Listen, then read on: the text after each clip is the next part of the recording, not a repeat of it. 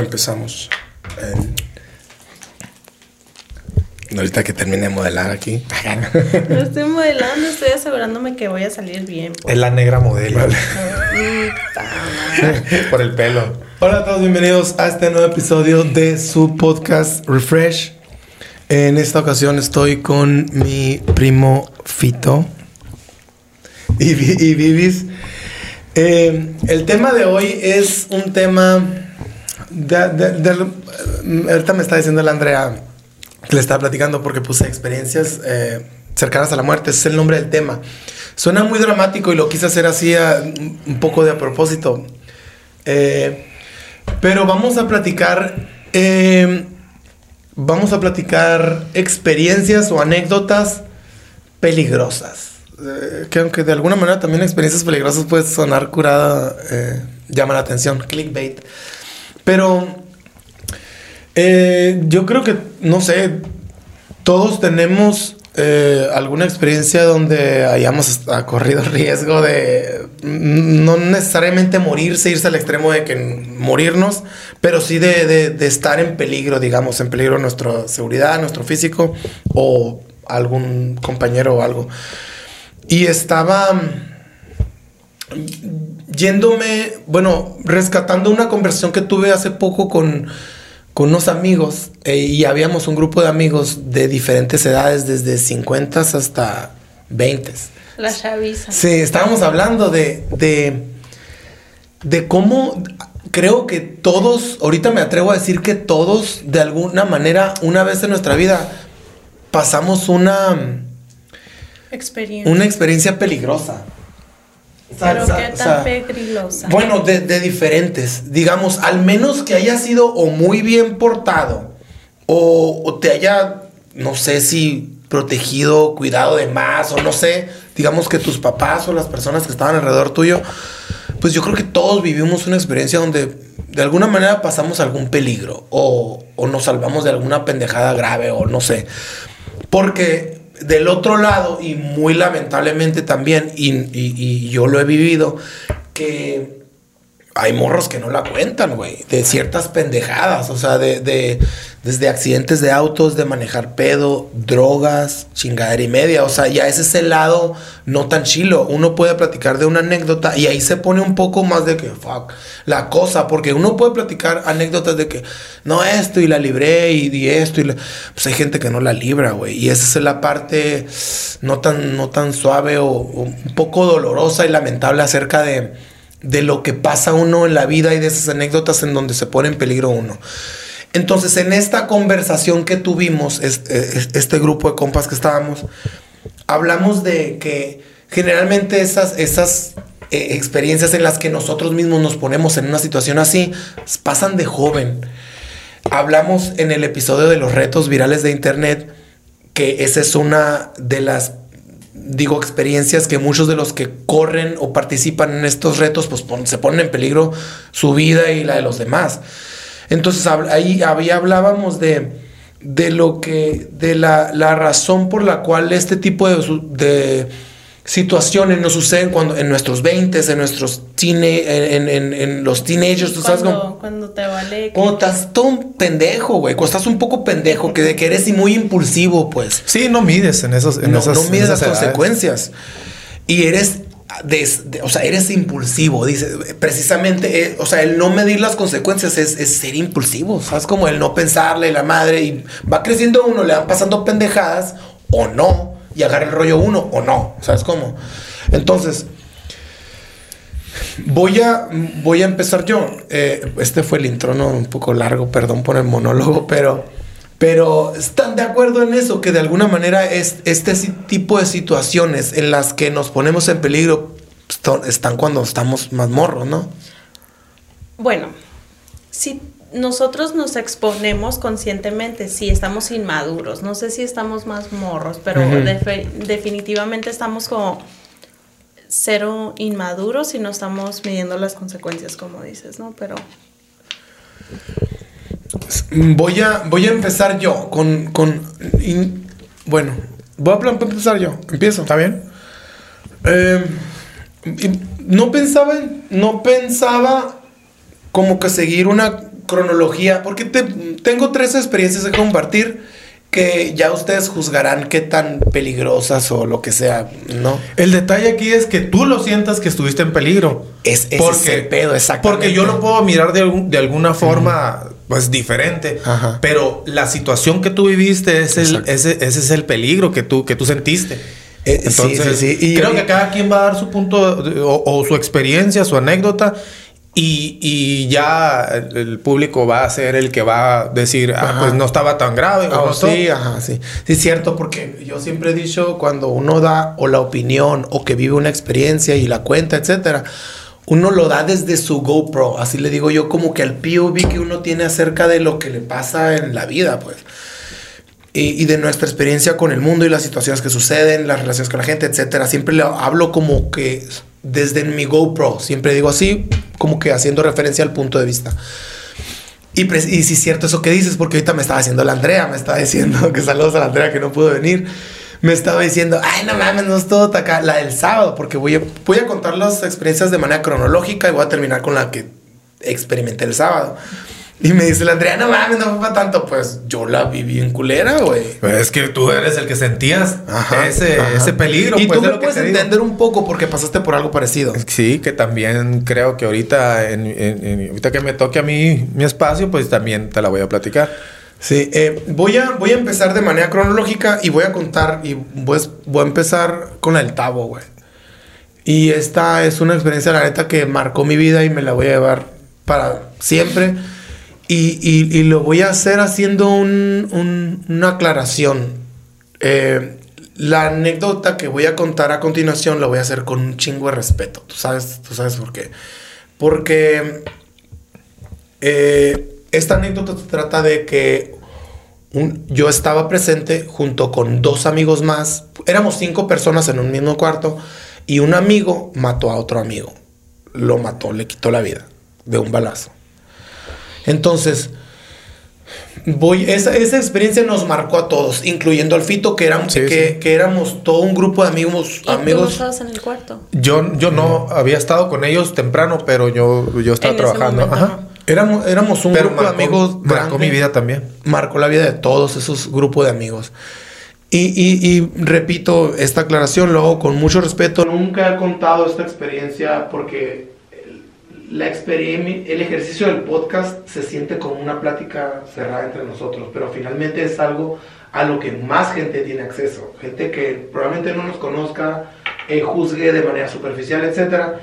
Pero nunca lo he contado y quiero compartirlo. Eh, lo- siempre lo hemos contado en, lo Entre nosotros. entre nosotros. El pollo, la Karen, la Giselle siempre me dicen: Hoy se cumple el Tavo, hoy se cumple años el Tavo, etcétera. Entonces, eh, la aclaración va porque la neta lo voy a contar con mucho respeto por la familia del Tavo y, y los que Los amigos. los amigos de nosotros, o sea, el Lenchu, el Mula que en paz descanse, el Pingüino, todo, todos, todos, el Bobby, el Oliveros. Bobby, el Toro, el Gillo, o sea, y se me van a, el Giri, se me van a ir algunos, pero todos, eh, tú, el Pollo, o sea, todos éramos ese grupo de amigos y esta anécdota marcó la vida de todos. Y, la neta, los, lo digo la neta, lo estoy contando con mucho respeto.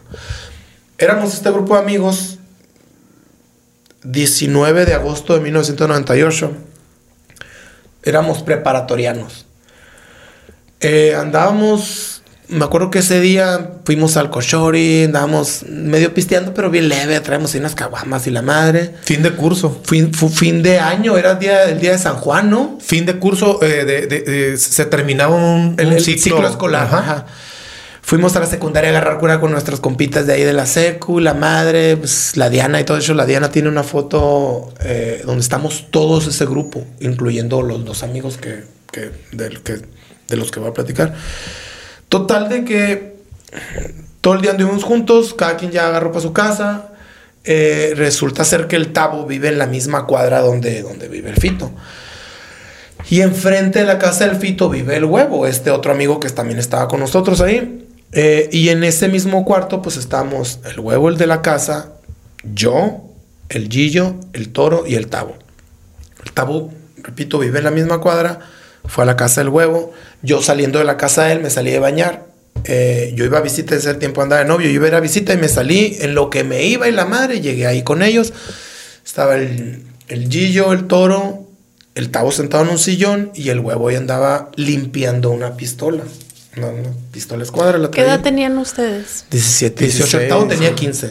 Sí, El tavo tenía 15. Nosotros, yo tenía 17, creo. Iba a cumplir 16 en, Mm. en, en octubre, no, en no, septiembre, septiembre creo. Bueno, En agosto, creo. eh, el mismo agosto, ¿no? Sí, no, creo sí, que sí. 28. Ah, sí, sí, sí, sí. Sí, sí, final Entonces, en- estábamos, ¿no? Ahí la madre. eh, y el huevo estaba pendejeando con la pistola. Yo estaba sentado en la cama y. En, sucedieron muchas cosas. Obviamente, el, el- el relato está basado en lo que me acuerdo. Este güey me puso una pistola, me puso la pistola a mí en la cabeza. Y yo siempre he tenido esa onda de. me- incluso, por ejemplo, yo cuando estábamos morritos con los tirabolas con el que el pollo me hacía así, yo siempre mi reacción era, me incomodaba mucho esa reacción, o sea, yo me escamo fácilmente. ¿Me explico? Tú también ya por lo que veo. Es entonces, dulce. entonces, este güey siempre, me, o sea, yo me acuerdo que me, me, me apuntó con la cabeza, o sea, la, la pistola no tenía, no tenía, Estaba magazine, desarmada. no tenía cargador, la estaba limpiando, pero...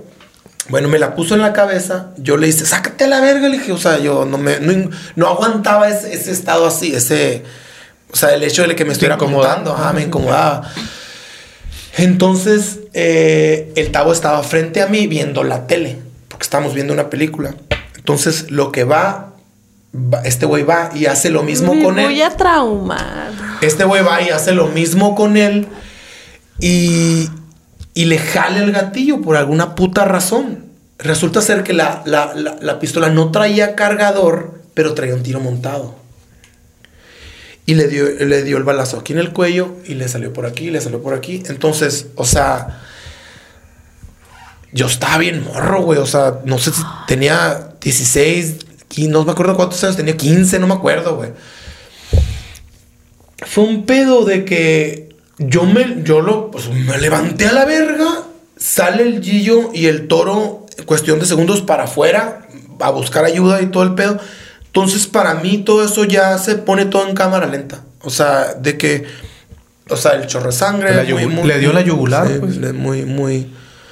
Muy impresionante. Muy impresionante. Entonces, eh, salgo de ahí, de, de, de la casa hacia el Porsche de la casa. Sale mi tío, el papá de él, sale y, y pues escucha, él sabe qué onda, pues madre fue un balazo. Y le dije, tío, le dije, el pollo, el, el- el huevo le pegó un balazo al tabo, le dije. Y mi tío sacó una tarjeta, esas tarjetas de teléfono, para ir a hablar. Y estaba ya en la farmacia. Y, y, pues yo fui a hablarle a, hablar a la ambulancia.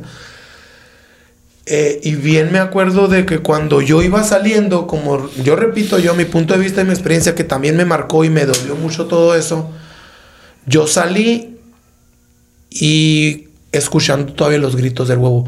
Tavo, perdón, Tavo, perdón, Tavo. O sea, nivel de que bien, bien, bien feo, la neta. Sí, desesperación. Y, y- y, pues yo ya, ya llegó la ambulancia, llegó la policía y estábamos y ya todo lo demás fue algo pues bien doloroso. Im- impresionante. Impresionante. De ver tanta gente en la calle donde vivimos era exagerado. Yo nunca había visto algo así. Que yo no estaba en ese momento ahí, pero en ese momento, creo que en esa época, él era uno de mis, em, de mis amigos con el que yo más me acoplaba, donde yo viajaba con él a, a visitar unos- unas amigas A a. Magdalena y, y nos llevamos mucho en ese momento. Por eso fue doloroso. Bueno, hubiese sido bien doloroso de todos modos porque era de la bolita, pero la experiencia que ellos vivieron en ese momento, solamente ellos sabían qué había pasado, cómo estaba el rollo y... Y creo que es- pocas veces nos hemos sentado a platicar de ese tema. Lo hemos platicado como lo que pasó, más no con detalle. Sí, no, no. O sea, La yo la neta creo que nunca lo he platicado cuando está presente que no sabe de eso. O sea, siempre lo hemos platicado tú y yo, el pollo, yo con mis hermanas. Y fíjate, sucede también que muchas veces, o sea, por ejemplo, tan- las personas que estamos ahí, yo no supe, yo no seguí platicando con el Gio acerca de eso, yo no platiqué después con el toro acerca de eso, mucho menos con el huevo. O sea, los que estábamos ahí. Pero yo lo platiqué mucho con, contigo, con el pollo. O sea, le, le lloramos mucho. Hubo un proceso muy difícil para mí en ese tiempo. Porque estaba bien morro también, güey. O sea, y le pegaron un puto balazo a mi compa que estaba enfrente de mí. Tengo muchas anécdotas con él. En el Café Plaza nos la llevábamos.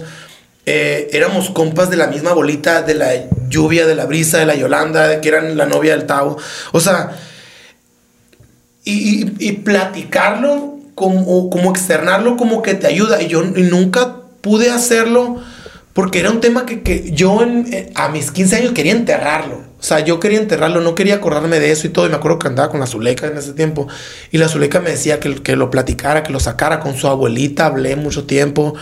Me acuerdo que me llevaron a sobar, me llevaron como fue algo, o sea, yo traía una bola en los intestinos, güey, de todo eso. Y como que esa, la experiencia de cada uno de nosotros en el tiempo, por esa tragedia que sucedió que, le que nos dolió a todos. Por supuesto que existe un chingo de empatía por la familia del Tavo, que eh, fue lo peor para ellos. claro. Pero también hay un proceso que vivimos nosotros los que estuvimos ahí. Eh, porque perdimos a un amigo, a huevos, a- pero también es, eh, la vida nos cambió a todos. Y tú sabes cómo nos cambió a todo ese grupo de amigos. Sí. Y siempre para mí eso fue en mi vida un antes y un después. Sin embargo, y, y también esto va para, para los que estábamos ahí, para el grupo de amigos y para la familia de él, la neta nosotros tampoco olvidamos al Tavo. O sea, es algo que no se nos olvida No. y no creo que se nos va a olvidar. Cada año el pollo me mandó mensaje. Cada año la, la, la... De hecho, este año pasado la, la Karen posteó algo, porque la Karen, mi hermana, también era bien compa de él. Sí. Entonces es algo que eh, de, de a huevo fue una, una tragedia y no me imagino la verdad eh, el dolor de sus papás eh, y de su familia cercanos y todo. Pero la neta, contarlo, hablar, hablar de él, hablar de, la, de las experiencias, de las curas que sacábamos también, creo que de alguna manera es honrar su vida, que muy corta y lo que sea, fue algo bien curado. Tenemos un chingo de anécdotas bien chistosas. Tenemos un chingo de fotos de nuestro viaje a Imuris. O sea, y hay un chingo de anécdotas que seguramente Lenchu puede compartir. El, el, el, el, el Gillo, el Toro, el Pingüino, todos que, nos la, que fuimos tú, a huevo, que estábamos cercanos a él. Y creo que de alguna manera también es... Es, es, es decirles a todos, no, no, no nos olvidamos del Tavo. No, no, nos olvidamos. La diferencia aquí, o al, o, o al menos lo que yo veo es que eh, antes teníamos la oportunidad de ir con él al panteón y sus papás tomaron la decisión de llevárselo de empalme a Hermosillo. Y es donde nos perdimos un poquito ahí con él. Pero mm, en lo particular yo lo recuerdo muchísimo. eh, siempre me siempre me- decía, decía yo, eh, ¿cómo estaría, cómo estaría ahorita en, estos, en esta época? Siempre yo y el Pueblo platicamos de eso también. fuera con bigote, estuviera bien alto. alto, porque era muy alto él. Era muy alto y, y aparte era bien, era bien chistoso, era muy buen amigo, era muy sano. Eh, Era bien trucha en la escuela, Sí. era, era bien, tenía un chingo de estilo, tenía un chingo de pegue, Sí, güey. se no, bien no. curado. Era, era un tipazo, la verdad. Creo, creo que, y me atrevo a decirlo, eh, que de las muertes que, que yo, que me han tocado a mí, yo creo que es la más, una de las más dolorosas, aparte de, mi, de mi nana, ¿no? Pero, pero sí es una de las muertes más dolorosas que yo he vivido y que no he superado, a pesar de que de que yo, yo, yo no estuve involucrado en eso, pero al final de cuentas hubo una, un- un- una división de amigos ahí y, y- y- y ahí sí estuve metido porque al final de cuentas yo quería de- demostrarle a los demás que esto había sido un accidente y no había sido pues algo, Algo planeado. planeado o algo así, sino fue, fue una, una imprudencia y... Y a pesar de que fue eh, pues una vida, desgraciadamente, eh, pues no, no, eh, ellos se decían que eran hasta primos, ¿no? Sí. Y, y eso O es- sea, el, el huevo y el tavo. El, el- o sea, y yo intervine en ese momento porque el huevo que se llama Alejandro, eh, de este, pues nosotros también lo queríamos mucho, a pesar de que, de que él era más, más arriesgado, más, más, más desastroso, desmadroso. sí, más calle, exactamente. Sí, sí, sí. Y el otro no. El otro lo contrario, pues. Sí, sí, y, y- y- y te digo de que se dividió mucho ahí entre todos. Gracias a Dios ahorita todos nos hablamos, todos nos, nos, nos, nos vemos y nos, nos abrazamos, nos saludamos. Que la verdad yo los aprecio mucho a todo, toda la bola todavía. Gracias a Dios puedo, puedo platicar con ellos y eso ya lo, lo dejamos atrás. Pero sí es algo que nos marcó, como dice el Rolas, sí, sí, algo que nos marcó y, y hasta la fecha eh, seguimos eh, todavía con, con, esa imagen de él, pues recordándolo. Y, y, ya su familia, toda, toda, toda, no, no, tenemos contacto con ellos, ya no supimos dónde quedaron, ni dónde, ni dónde están, ni nada. Y, y, y, es algo que también nos, nos, nos dolió. Sí, nos, nos, dolió mucho porque yo quería mucho a los papás de él y todo, y incluso hasta la hermana que una vez me la encontré y no, no me saludó y tal vez fue por ese momento, pero se entiende, pues, ¿sabes cómo? Se entiende y se respeta y, y, ese tema hasta ahí quedó, pues, o sea, ya no, ya no volvimos a saber nada. Pero sí, una muy mala experiencia esa, esa para todos. Eh, Alguien más, así como si estuviéramos en Alcohólicos Alguien más que quiera pasar a hablar. Yo tengo una anécdota. A ver, tengo una anécdota que, como, como decía, a lo mejor no, no, no es algo que, que, que digan, ay, eso está bien peligroso, o fue bien peligroso, pero. ¿O tú la viviste. Sí, pues. estábamos unos, unos amigos sentados. Allá en Empalme hay un, hay un arroyito, le decimos el puentecito. Y estábamos yo y, y, y mi mejor amigo eh, sentados. Pero, pero, el café. El café. Saludos al café. El café. sí, y estábamos sentados platicando en una banca así, y pero acá estaban los demás amigos. Nosotros teníamos una plática ahí cerrada y los demás estaban acá. Era el Heidu, el Pepe León y. Puro puentecito. Sí, puro de puentecito. y en eso pasaron unos, unos cholos ahí de, de, de, otra colonia, que era una colonia, pues en aquel entonces muy colonia? conflictiva. Cholo no llores. Cholo no llores. ¿Pero qué colonia? La luna. Wow, pura luna. yo vivía cerca de la luna. sí. Y yo de Marte. Oye, y resulta que, que está. Ah, estos son mi galaxia. Oye, y resulta que ellos iban pasando y cuando, cuando pasan, uno de los de aquí del puente, pues le tiró bronca, ¿no? Y lo el que. Tú no sé quién, pero le. Haz de cuenta que le, le tiraron uno, ¿no? Hacen chiflidito así. ¿no? Y, no, y la respuesta de aquellos, pues fue con piedras. Y, y estos con, con, cerveza te estaban tomando y con caguama. Entonces se armó las piedras pa, para acá y botellas para allá. Y nosotros tratamos de resguardarnos ahí. Pero lo que pasó es que uno de, uno de ellos se vino caminando así, corriendo hacia nosotros por la acera donde estábamos yo y mi amigo. Y se vino y nosotros vimos que sacó una pistola y empezó a disparar así. O sea, y yo sentía que me estaba tirando a mí, pero yo lo que hice, agarré y corrí por el callejoncito de la tortilla de Rosario, el pedacito que quedaba el así. trucha. No, hombre. No, pues qué hacía, o sea, yo miraba así para, volteaba para James atrás Bond. y miraba al morro así que decía, que tiraba los balazos así. Y en mi onda o en mi miedo, no sé, no sé si era, de- si fue verdad o no, pero yo sentía que pegaban en una pared que Es- estaba ahí. ¿En serio? Sí, Sí, sí, sí, Entonces corrí y a pesar de que yo ya cuando iba por el callejoncito, yo ya no lo miraba atrás, yo seguí corriendo y había una... ¿No te acuerdas que enfrente de la casa del Domi? Saludos al Domi. enfrente de la casa del Domi había una casa abandonada y teníamos una canchita ahí y jugábamos. Sí, ahí sí, sí, sí, sí, sí, sí, sí, sí. Ahí me subió a un árbol, me brinqué, me quedé en el techo, pecho tierra así y esperando que pasara o que llegara alguien porque según yo él me venía cortando. los vatos se aferraron ahí. Sí, no, sí, es que, pues imagínate, Eh, ¿Qué edad tenías te- ah, yo creo que tenía como unos 17. después de lo de tu amigo? Sí, sí, Sí. después. Ok. sí. Entonces, oh, nosotros tenía más. Tenía tenía 19. Sí, tenía más. El detalle es que se armó todo el show ahí, todo, y yo no bajaba, no bajaba, pero ya no miraba que venía nadie. Yo estaba bien asustado, la verdad, porque No está en Netflix esa. sí, se llama 007. El detalle es que cuando ya de repente pasa uno, uno de los de nosotros y le digo, oye, güey, ¿qué onda? ¿Cómo, ¿Qué onda? ¿Cómo está todo allá? No, ya se fueron, ya todo bien. Bajé y en vez de irme para allá, pues me fui a la casa, bien asustado. Se les acabó la plática ahí. Sí, no, no, pues simplemente. Tan a gusto que están platicando. No, es en serio. La bronca es que de la nada, pues entonces Ajá.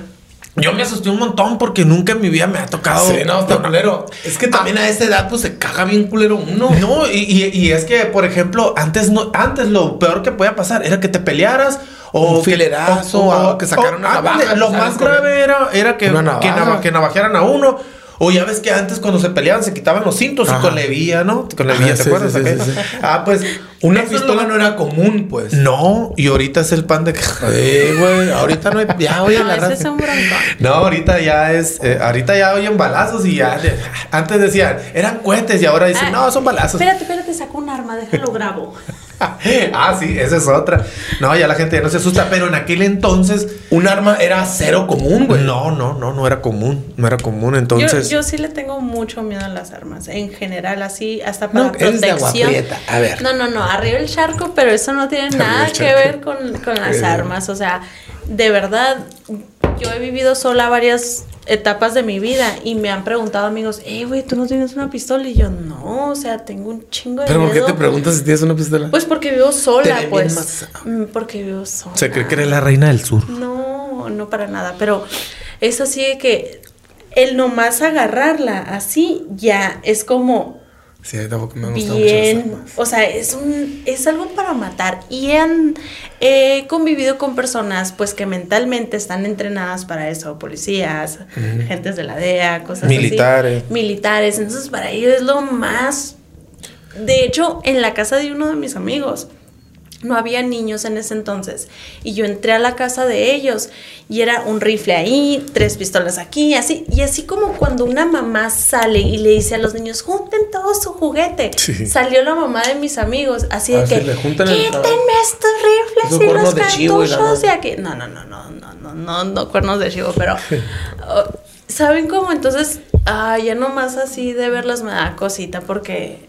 No, no, No todo se les da. aunque, aunque sé que es para, para Proteger. que- protegernos, o sea, mi vida contra el, el que me está atacando o algo. No sé si de verdad yo tenga corazón para, para dispararle un arma a alguien. O sea, con un arma a alguien. Y creo que, creo que ah, habemos gente que no nos acostumbramos a ese tipo de cosas. Porque la otra vez en una reunión. Tengo un machete abajo de la cama. Ah, Está bien culero un machete. prefiero un balazo. Tampoco, o sea, sí es O cierto. sea, a un posible agresor mío o de alguien que quiero y que esté cerca de mí, no le daría un machetazo, le doy un balazo mejor, güey.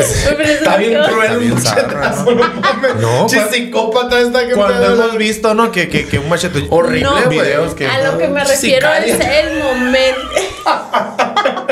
Pinche no mames. Güey, deja tú, o sea, nada que ver, pero me estaba comentando una amiga, no sé si fue a Oaxaca o a Veracruz, donde dice que se puede portar un machete en la calle. Para, por defensa, para defensa. No, porque allá yo creo que ni hay delincuencia, pero como es algo muy común andar amachatando Ah, a sí, plantas ah, es así, que- es que en realidad viejitos Se puede, pues en empalme sí se puede. No, no. Mi abuelita tenía machete. O sea, yo No. cortaba las ramas ¿qué con machete. tiempo? Ándale, es Pues, que en ¿en qué realidad no es tiempos? para, no es para matar. No es para matar. Bueno, es, para- es de trabajo, pues.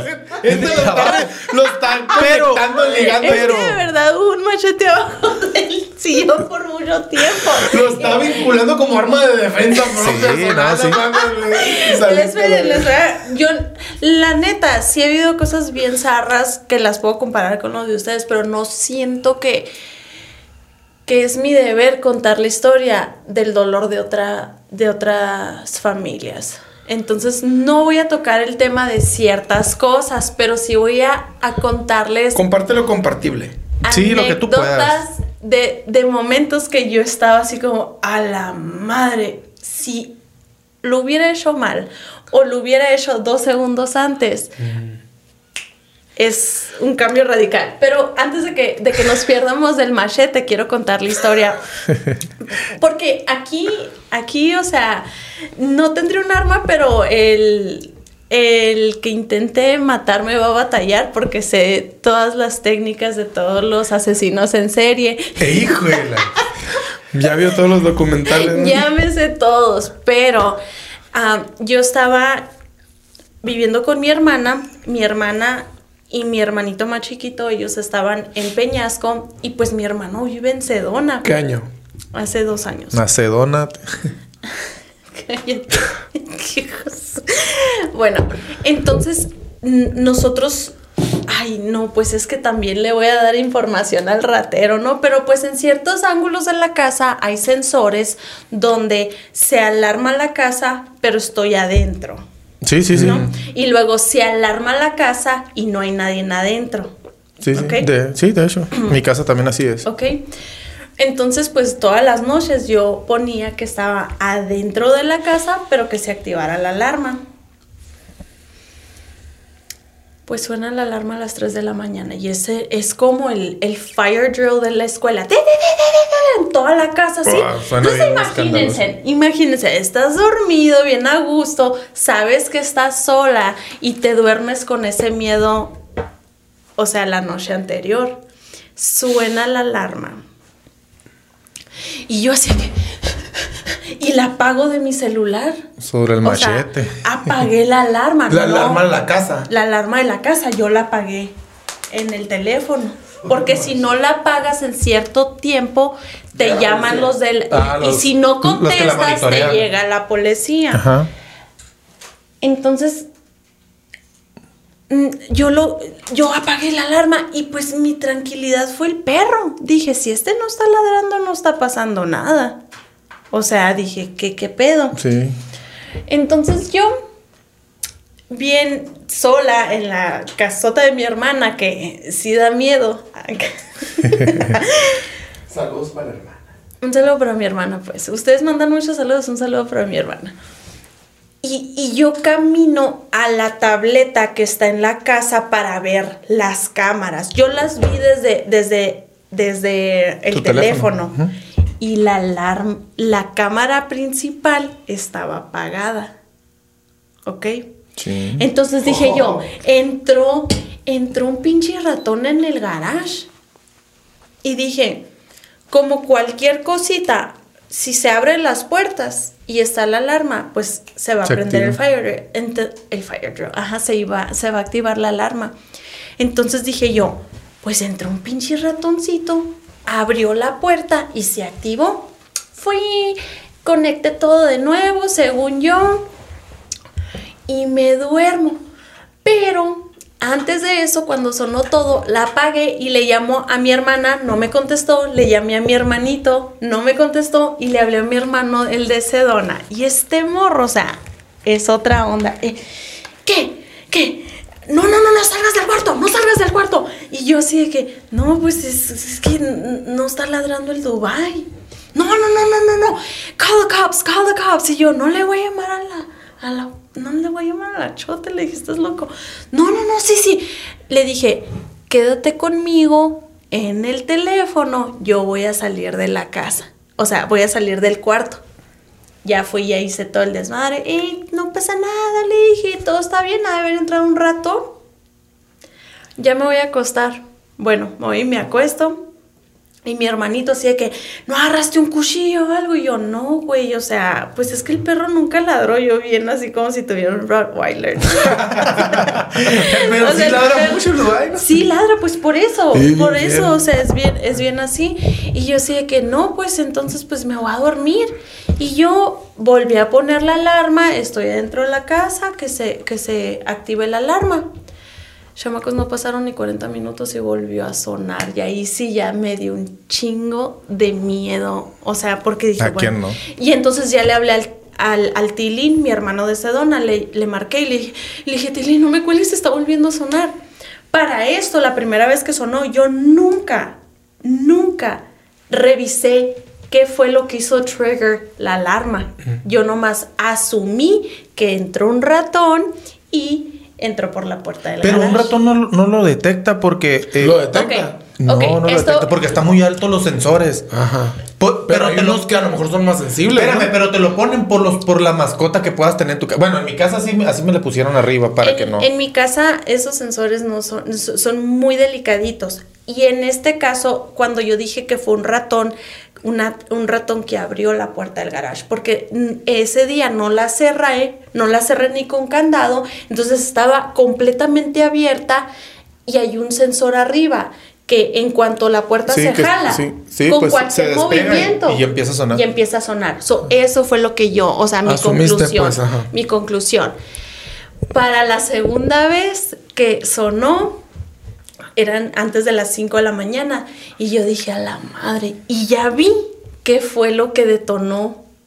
Ya me mandó el segundo mensaje. Yo apagué la alarma, tuve mi mismo proceso, pero decía que una ventana se trató de abrir. Mm, Y ahí fue cuando dije, y no, dije, o sea, yo en mi cabeza, yo ya hice todo, ahorita les voy a contar la historia que yo pensé en mi cabeza. Entonces di- dije, fue el cuarto de las uñas, porque esa era la office room, como era el más pequeño.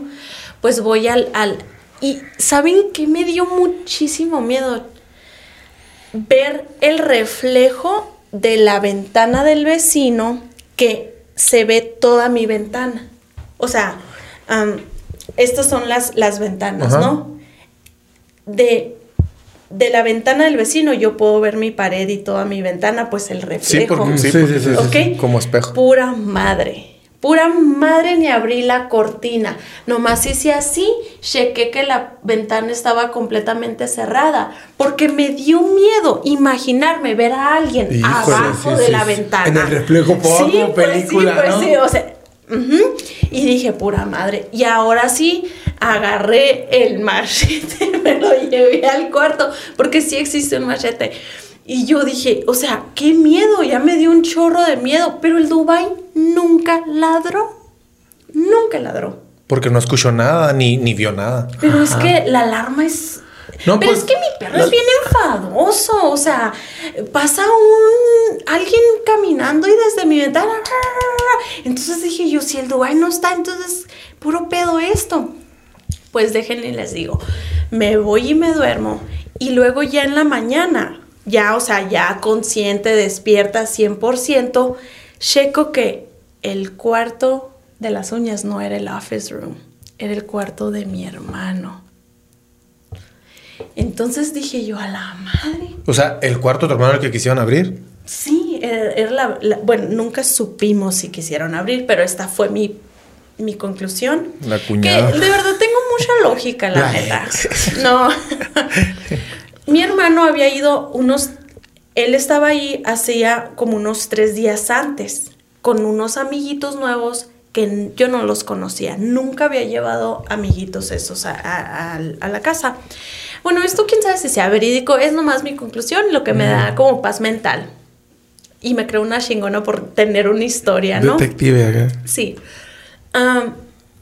Entonces regresa mi hermano y le digo, no quiero que me vuelvas a traer a chamacos a la casa. Desconocido. Él tiene un rack de, de tenis de 500 dólares, de 300 dólares, su televisión, su PlayStation, su Xbox, no sé qué juegos, ¿no? Entonces mi lógica fue de que sabían que mi hermano se iba a Peñasco, mi carro estaba adentro del garage y el- la camioneta de mi hermano estaba estacionada como siempre está.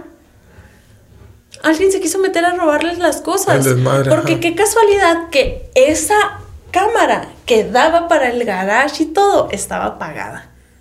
Oye, pero la apagaron antes, ¿no? no sé, pues yo ya aquí ya no sé tanta información No, porque pues no, si se tengo. aventaron el Y no, y no tiene, no tiene para, para que, que haya grabado y, y que no, tú- porque la cámara estaba completely offline.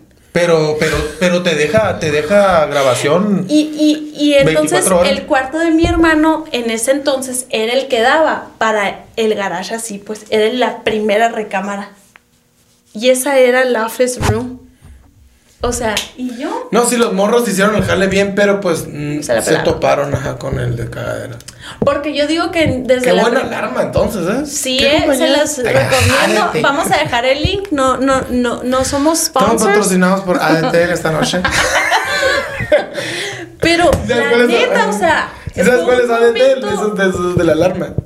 ¿Sabes? ADT, pues. ¿Sabes una cosa? Digo, hablando acerca del tema de, De tuyo, las alarmas. Es bien peligroso, Ana. Bien peligroso. eh, Jugarle que- al detective. No, no, no.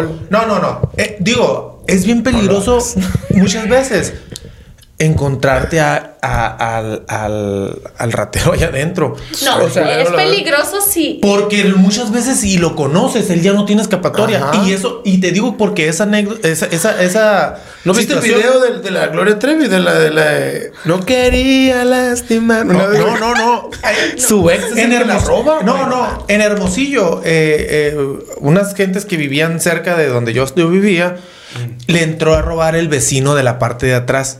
Y la Por- mató. Porque, porque resulta que, resulta que la- las señores se iban a dejar a un nieto a la escuela en la mañana. Y este, este morro Llegó en la mañana, desvelado, drogado, lo que sea. Se brincó porque sabía, vio cuando se fue el carro, pero no se dio cuenta que la señora estaba dentro de la casa. Entonces se metió a robar, se metió a robar y cuando el morro entró adentro, la señora salió de la recámara pensando que había llegado el señor a dejar al niño de la escuela. ¿Y qué, cuál es la sorpresa de la señora? Que cuando lo ve, sabe que es el, el- el El morrito de atrás, el vecino. Entonces el morro al verse al verse acorralado y descubierto, pues lo que le quedó es ir por un, o sea, en la cocina, porque ahí lo agarró y con un sartén así le empezó a pegar en la cabeza tanto que la mató. Entonces, para su mala suerte, bueno, digo, que qué desgracia, ¿no? Pero para su mala suerte, entra el, el morro, ya después de que la ve toda ensangrentada y ya muy golpeada, porque una persona ya mayor, el señor va abriendo la cochera. Entonces ya no tiene reacción de, de, de, de, salir. Porque atrás era una barda, tenía que subirse y todo. Entonces, él, al ver que entra el señor en el carro, lo que agarra un cuchillo y eh, cuando entra el señor lo agarra desprevenido y lo, lo cuchilla. El señor cae al suelo, lo da por muerto, se va. Pero el señor está consciente, pero se hace el muerto y, sa- y ve que era él. Entonces este lo que alcanza a agarrar se va, pero, pero cuando llega la policía, el señor ya después de que está todo, mm, todo lastimado por los, por los puñaladas que le dio, pues él cuenta qué fue lo que pasó. Y ya dice, él fue. Y lo agarraron en horas, ¿eh? Lo agarraron en horas. Pero sí, a mí, por ejemplo, a mí me da mucho pendiente todo ese tipo de cosas por mi gente que está allá sola, pues, ¿sabes cómo?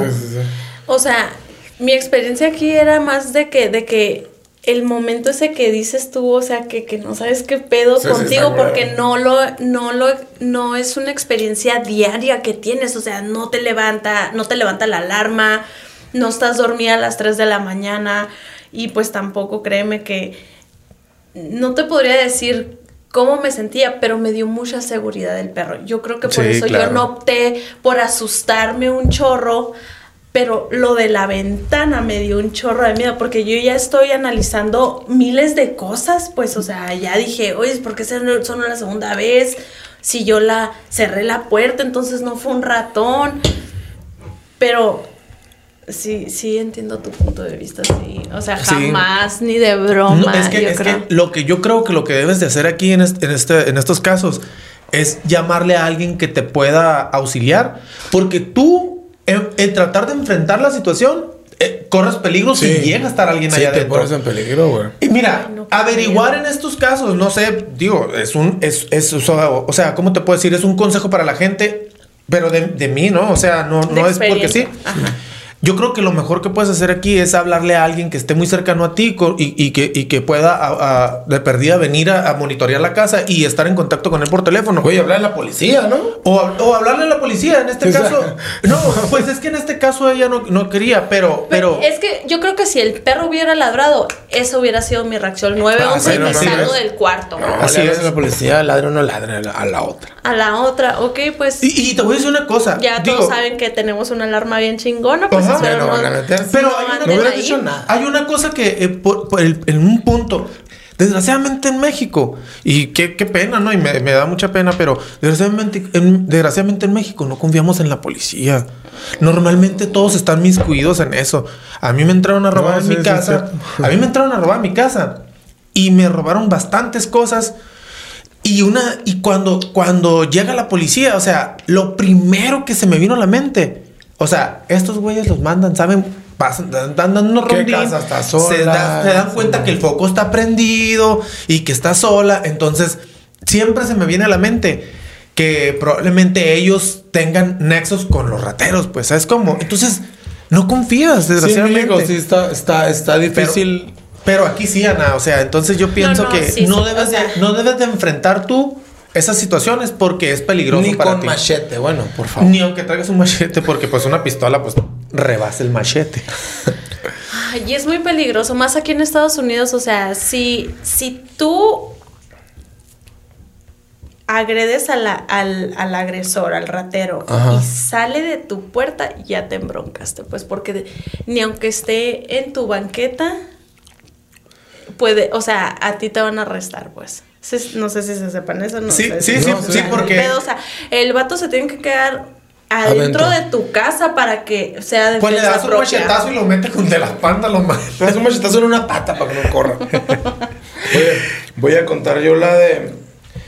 La de saludos a mi compa Dars, porque hace poco, hace poco cumplió años y lo felicité. Y me, y me dice, ¿te acuerdas cuando acá? Y la- Entonces voy a contar esa anécdota porque estuvo bien curada también. Y digo estuvo curada porque fue una, una anécdota y una experiencia, la neta, bastante peligrosa. Pero por alguna razón, yo y el Dorian la, la agarramos cura. Estaba en este, en este tiempo, estaba en la universidad yo. Y, y en los fines de semana nos íbamos para, la, para Empalme, porque los dos somos de Empalme. Y, y- y me iba con él de raite y me venía a veces de raite con él, o a veces me iba con el chino, me fue con diferentes, no, agarraba mi raite para allá. Entonces, en uno de los fines de semana, era domingo, que nos veníamos de, de Empalme a Hermosillo otra vez para iniciar nuestra semana de la escuela, veníamos, ¿no? Y el Dorian venía manejando. Y veníamos en un Platina, güey, un- en un Nissan Platina. Que no tenía un Centra negro. No era ese. Ese era un Platina, creo que sí, un Centra también. Oh, no era el Centra, no sé, Dorian. Según yo era el centro. Dorian. Que diga el Dorian ahí qué onda. Sí. ¿Le No, puedes era un llamar? Platina. ¿Le puedes llamar al Le Dorian? puedo hacer videollamada. Dorian, te vas a hacer video. Contesta, cabrón. Oye, oye, güey, Güey, no. el vato acá en, Espérate. en su cena familiar y tú, ¿te acuerdas qué carro Sí, sí, sí, sí. Güey, te voy a decir algo. Es, esta anécdota tú, no, o sea, fue un cagadón lo que, lo que nos pegamos. Veníamos de, de Empalme Hermosillo. Total, pues veníamos normal, veníamos agarrando cura. Yo y él veníamos en los asientos de adelante y él y, él, y su mamá y su hermana atrás. Y veníamos ahí, pues, lo normal, pla- platicando ahí, pendejeando y la madre. Y, pues, cómete un pulparindo. Entonces, yo no quiero. Entonces veníamos, ¿no? Eh, total, se nos, se nos atravesó un coyote, güey. Neta. Sí sabías esa, ¿no? No, no, sí, pero no, ¿sabes que no se me hace tan común ver allá en, en- en Sonora? El ¿Coyote? coyote. Aquí sí. Ay, pues vives en el desierto. Pero aquí, aquí sí, aquí se nos atraviesan, pero allá nunca me ha tocado. En la, en la carretera sí se Me ven, güey. me han tocado venados y so- así, pues, pero no. Bueno, Se ¿y qué? nos atravesó un coyote, güey. Sí. Entonces este güey, yo lo vi, güey. O sea, yo lo vi, yo lo vi el coyote. No era el Beto. Era el Beto Coyote. No, güey, yo lo vi y dije. Yo lo vi, güey. Y, y este güey le pegó un volantazo, güey. Para la, para la izquierda. Para afuera de la carretera. Para no matarlo. Sí, o sea. Ahí yo digo, güey, llévatelo a la verga, me explico. O sea, Dorian, no mames. Ya quiero saber, es que qué tipo de carro llevaba. Era, era un platina. Platina. Sí, era un platina, güey. O sea, bueno, en fin, ¿no? O sea, o sea, yo me acuerdo. Porque sí tuvo un centro también, pero no me acuerdo. O sea, en ese tiempo, no sé. Pero en fin, no, qué mamada, pero qué cura. Entonces, güey, estuvo en... es- o sea, yo nunca me había... Yo nunca había tenido una experiencia así, digas, de, de choque de autos o mí. Y soy un copilote bien nefasto. Yo, yo me considero un copiloto bien nefasto, güey. Bien cagazón, así, porque... Ey, esto. Y ve esto. Ay, no. Espérate, eh. pero no, no para cagar el palo, sino para ser copiloto, sí, güey. O sea, que eres de los que va en el carro acá y va frenando así en el copiloto. Sí, sí, sí. que- eh, y tú ya le vas manejando tú. Carro ahí. Yo sí. Mete el cambio. Yo sí soy de los que Ese va a un lado. no. Ahorita que vayamos a cenar se van atrás. Como Uber. Oye, güey, entonces. No, no, no, retiro lo dicho, es cura. No soy un copiloto nefasto. Soy, un, soy un copiloto que está alerta, pues. Soy, soy un. co- el copiloto debe ser eso, güey. Está escrito en la Biblia de los copilotos. No viene carro, dale. Es el copiloto. Yo le quiero mandar Cuidado, un saludo a mi copilota que me ha salvado dos veces. ¿Quién? Mi Katy. Katy O Perry. sea, La oruga. La Katy, así, dos veces. Así de que, ¡ay, Ana! Y yo, ¡ah! Así. ¿no? ¿En serio? Ay, Comiendo muy Pero no en el teléfono. Nos volteamos, güey. ¿Neta? O sea, fue volteada, pero dos o tres vueltas. Afortunadamente el carro cayó parado. Es neta, yo pensé que nomás había caído el carro a un barranco.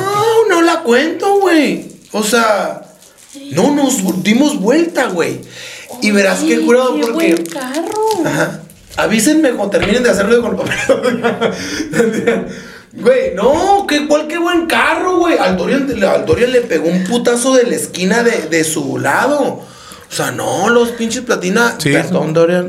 Oye, perdón a la Nissan de México. Son- pero no, eran, son eran carros malos, güey. Son muy, muy buenos. No, los Nissan, eso, de hecho, esos platinas no, No, pero no- no, no. pasaron los, Los- meto- los, Los centros O de inspecciones de seguridad aquí en Estados Ah. Unidos. No se vendió en Estados Unidos el En platina. ¿no? México una Que vendimia. le dio una feria al vato, pásale que para la venta, la verga. El, el encargado de las inspecciones así, tú, dale a la véndelo a la verga. Platinas. tu talón de cheque de la fábrica. Te lo suelto ahorita. Sí, güey. Entonces, nos dimos vuelta. Nos dimos pum, pum, pum, pum. Y te lo juro, yo me acuerdo, güey. Yo vi, yo vi todo como en, en cámara. Así de que en videojuego, güey. Verás qué curado eso. Oye, te creíste el Mario Bros. yo, yo, salvó el yo- cinturón, por yo soy bien. Oh, es- ahí, ahí voy. Ah. Puta madre, el cinturón es, es un salvavidas, güey. O sea, yo me peor- to- Todos tenemos el cinturón. Creo que su hermana y su mamá no. Y sí resultaron golpeadas. Incluso ellas las llevaron a, a un centro así que las checaran. O sea, fue un accidente 100% pinche coyote. Sí, güey. Sí, sí, sí. O sea. O sea, yo. y ahora. Eso del cinturón que dices, ahí iba. Primero iba a platicar acerca de cómo. tu cerebro, más que Machine grabó el cómo nos dimos vuelta, güey. O sea, yo, pum, pum, pum, me dio la vuelta a la cámara. ¿Como película o como videojuego? Y el cinturón, güey. Sentí que incluso la, la presión del cinturón me causó incomodidad y dolor. Claro. De, lo, de lo fuerte que se agarró. Oye, retiro lo dicho con la inspección de seguridad que los platina. gan. No, no. Nissan, El- Nissan sí, México, El vuelvan a cinturón de los platina ahí sí se rifó. No sé por qué razón de seguridad del- de los platina no nos vendieron en, en- en la- en la Nissan. Le hago un llamado a, los, a la al gerente de la Nissan. pero, pero, güey. No, güey. El cinturón sí, sí, sí salvó, güey. Sí salva vidas. Sí, güey. De hecho, la parte del Dorian, del, del, del- del piloto, se acható una madre machine, güey. De hecho, sí, él sí le pegó un putazo ahí. Pero el cinturón, güey, la neta, güey. Sí, sí, es otro pedo, güey. Sí salva vidas, güey, el cinturón. O sea, es algo Pero sabido, si ¿no? Pero. que, que entonces te salvó el cinturón o no te tocaba. No le tocaba. No, no le tocaba, pues porque ya No, mira, no. Es que afortunadamente fue un accidente que se vio muy culero, pero No estuvo no, pues, no resultamos golpeados gravemente nadie. Es que no impactamos contra algo en la carretera a esa velocidad. Pero dieron vueltas, Dimos vueltas solamente. Pero esas vueltas nos ayuda a que la inercia nos ayuda a detenernos. O sea, el impacto con otro auto es lo que sí resulta en, en- en Pero tragedias somos muy frágiles, cualquier cosita nos puede chingar. Bueno, no me chingué con nada porque yo me acuerdo que a- número uno me agarré bien macizo del, del- de la mane... esa madre. Qué feo sea sentir esa adrenalina, ¿no? Ah, culero, no. culero. A mí me acaba de pasar Y, la- y los pies súper estirados, súper estirados al, al, al, al, al- al pisito del carro. O sea, yo la neta siento que en este momento precisamente, porque ya había pasado lo del tabo, que, que también lamentablemente fue un, fue un acto en lo que yo creo que yo actué pro- procesé muy rápido todo y supe qué hacer, que es yo iba ahí con la onda de hablar a la ambulancia. Brincándome en el Dorian, me acuerdo que, que pum, pum, me di vueltas, yo rápido me amacicé de, de lo que sentí en la madre. Y, y cuando una vez que pum, nos caímos, yo ya volteé a ver a los demás porque yo sabía que yo Estabas estaba bien. Ajá. Ujú. O sea, pero sí es un momento que la neta uno, yo, ya después agarramos cura, incluso, ¿no? Cuando llegó la policía, llegó una ambulancia, incluso llegaron unos compas de, Empalme que vinieron, pues, a checarnos y todo.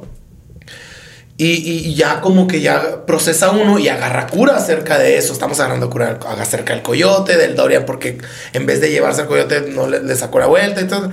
Pero son momentos que la neta sí dices, puta madre a la verga. O sea, que nos, nos ahorita puedo agarrar cura de uno de ese tipo de anécdotas, pero en el momento no agarras cura de nada. No, no, pues no. O sea, está bien culero. A mí me acaba de pasar algo. ¿Ahorita aquí? Vivis, me acuerdo que, perdón que te interrumpa, pero me acuerdo que hace poco me mandaste un mensaje que fuiste a Agua Prieta o Hermosillo. Y dijiste, güey. ¿por qué Andas con collarín hace poco. ¿Te acuerdas de que anécdota que en la carretera tan te andaba llevando un trailer, no sé qué pedo? Que en la caseta no tenía No, esa pinche, pinche ¿sabes qué? Y me borraron el post con- porque lo puse a la Secretaría de Turismo. Cuéntala, cuéntala, cuéntala. ¿Cuál cuento primero? Pues voy a contar la del carro porque, quieras. porque acabas de decir la del carro. Ok.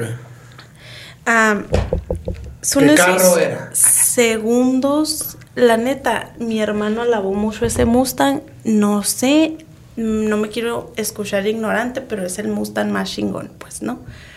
Shelby, que te dijera. No es la del Toreto.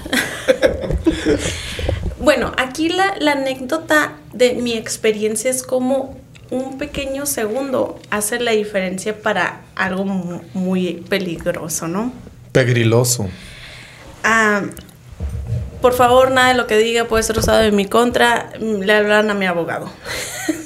No quiero callar el palo, ¿no? Disclaimer, sí. Pero, long story short, me subo al carro y le digo a mi, a mi amigo, siempre me he querido subir a tu carro y poner esta canción cuando le mueves los botoncitos para que salga en chinga el carro. Ponla, la ponemos. ¿Qué canción era? Patina Me da curiosidad. espérate, patina el carro y en el momento del tope, ese día había llovido y pues esos carros yo que sé, después ya supe que es peligroso andar en chingas si el carro es deportivo en, en la autopista lluviosa. Se resbala el carro cuando pasamos el tope y en cuestión de un abrir y cerrar de ojos, el carro hizo esto, él lo trató de controlar, desafortunadamente no pudo y nos estampamos en una barda. En un Con el autódromo. En, en, no, En la calle, ¿no? en la calle, en la calle, en la barda de una casa. Nos estampamos, pero mi reacción, por eso les digo que no puedo tener armas porque no sé mi reacción de sobrevivencia. Yo hice esto en calor. O sea, en cuanto vi que el carro se, se dio la vueltita, así, yo me cubrí la cara y subí las, pie- las piernas. Y el carro así sin chiste, nomás. Fue y se topó con la pared. Se abrieron las bolsas del aire. Yo nunca había tenido un accidente, jamás había tenido un accidente, ni por más mínimo. Sí, la primera vez que tienes un accidente se está impresionante, ¿no? Entonces se me revuelve la- el estómago nomás de recordar. Yo me hice así, o sea, ¿yo qué voy a saber si yo no tengo experiencia de bolsas de aire? Es, fue mi instinto total. Me cubrí la cara, sentí la presión en mis rodillas también, pues como estaba bien bajito el carro y pues yo unas patas largas. Haz de cuenta que hice así y sentí la presión aquí también de la bolsa. Entonces, o sea, y luego ya, pues, o sea, es el zumbido pi que tienes interno así. Abrí la puerta La presión. y quería vomitar. O sea, yo quería vomitar. O sea, no sé cómo explicarles qué tan rápido pasó todo. Sí, sí, sí, y pues como- esto todavía está en... en- pues se- nos embroncamos porque pues nos estampamos en, en En el lugar. barra, Ellos ajá. le hablaron a la policía y todo. Pero ahorita fuera de cámaras les enseño el video. ¿Hay video? Yo pues no te digo que le dije que, sí- que siempre quise grabar la canción. Ah, ok. Ah, Y entonces me verdad. puse a grabar la canción. Y grabaste el Y choque. sí, Híjole. ok, ok, ok. Y pues así. ¿Nunca lo subiste? No. Nada. No, ¿Por qué? porque pues es que nos embroncamos pues en la casa. Ah, pues se tiene, tiene un proceso ahí. Sí, hay un proceso todavía, pero pues ahorita se los enseño. Pero bueno. Entonces, Mándamelo. que- pero pero qué impresión es no ex- no tener experiencia de lo que va a pasar y en la torre, o sea, al siguiente día traía unos moretones como, esta es mi rodilla, ¿no? Literal, bien pequeña. Pero el moretón son así que traía del- en las dos rodillas de, Por de las la bolsas, presión las de la bolsa. Por eso te digo ahorita con lo de tu, de tu Cinturón. Cinturón. cinturón, o sea, pues no te tocaba. O sea, ¿Traías cinturón puesto tú? Sí, sí, lo traía. Y sabes que el- los cinturones, digo, perdón, las bolsas de aire, al momento de explotar, traen un talco para no rozarte porque también Sí, es súper peligroso. O sea, entiendo lo que dices. Es, es para tu protección, pero pues aquí todo puede ser usado en tu contra y eso te puede afectar Porque ya ves cómo hay personas que usan colla- collarín que no les pasó nada, pero la bolsa les Lo- puso tanta sí, presión sí, sí. que los fregó así. No, incluso hay mucha gente que cuando los golpean por atrás, pues Ajá. los sacuden Claro. y es, es un problema, es un dolorcito que normalmente en el momento por la adrenalina no te duele, pero al otro día, Mm, sí, puta. sí. Entonces, siempre es bueno cuando hay un accidente de ese tipo que no digas, porque luego, luego Que dice, estás bien. sí, dice, ¿estás bien? ¿Te encuentras bien? Sí, sí, pero no, eh, o sea, o sea, más que nada por los seguros, ¿no? Porque los seguros se deslindan de eso. Ah, estaba bien, entonces ya no pasa nada. Más si es el reporte. Ajá. Pero cuando realmente eh, pasa un accidente así y te sacude todo, la cervical, todo, todo, todo lo que es tu cuello, al siguiente día es cuando ya se te pasa la adrenalina y cuando empieza el dolor y es. Y, y las aseguranzas pues son muy fáciles de deslindarse ya de eso si tú le dices ya no tengo nada. lo- lo Pero lo ahí. bueno es decir, ¿sabes qué? Sí. Aunque no sientas nada, es decir, sí, ¿sabes qué? Sí, sí necesito revisión. Digo, por una experiencia la digo. Entonces ya vas al siguiente día ya con un reporte y ya te atienden.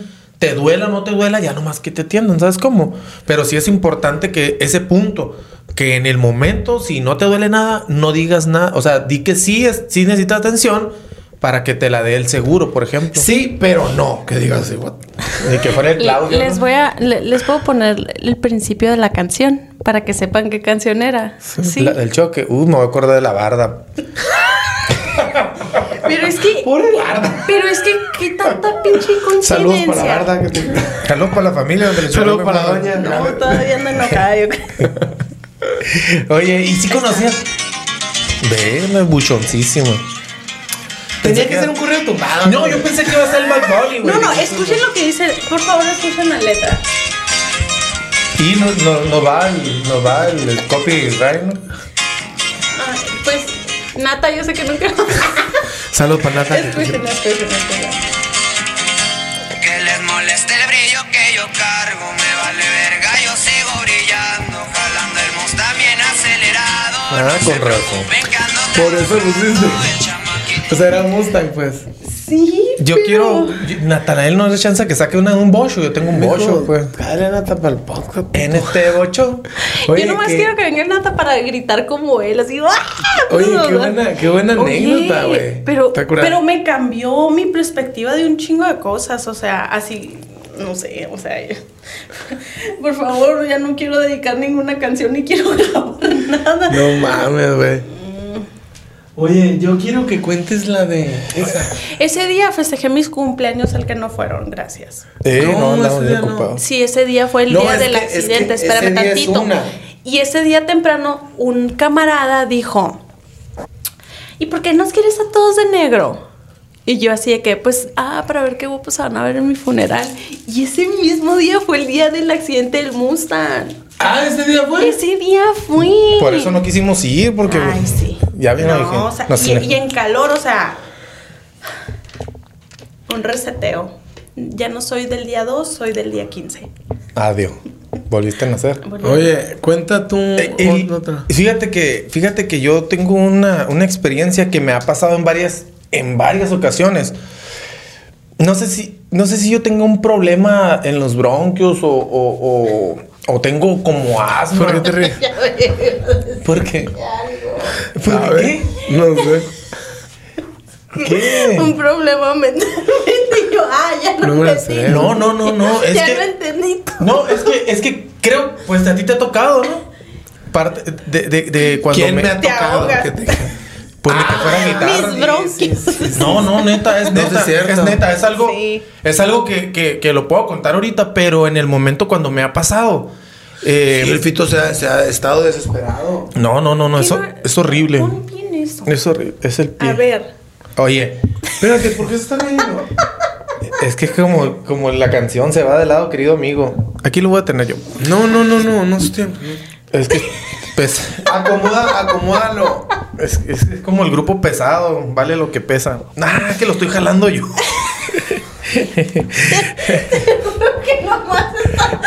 El problema no, no nomás es de los bronquios, el problema. El problema es que.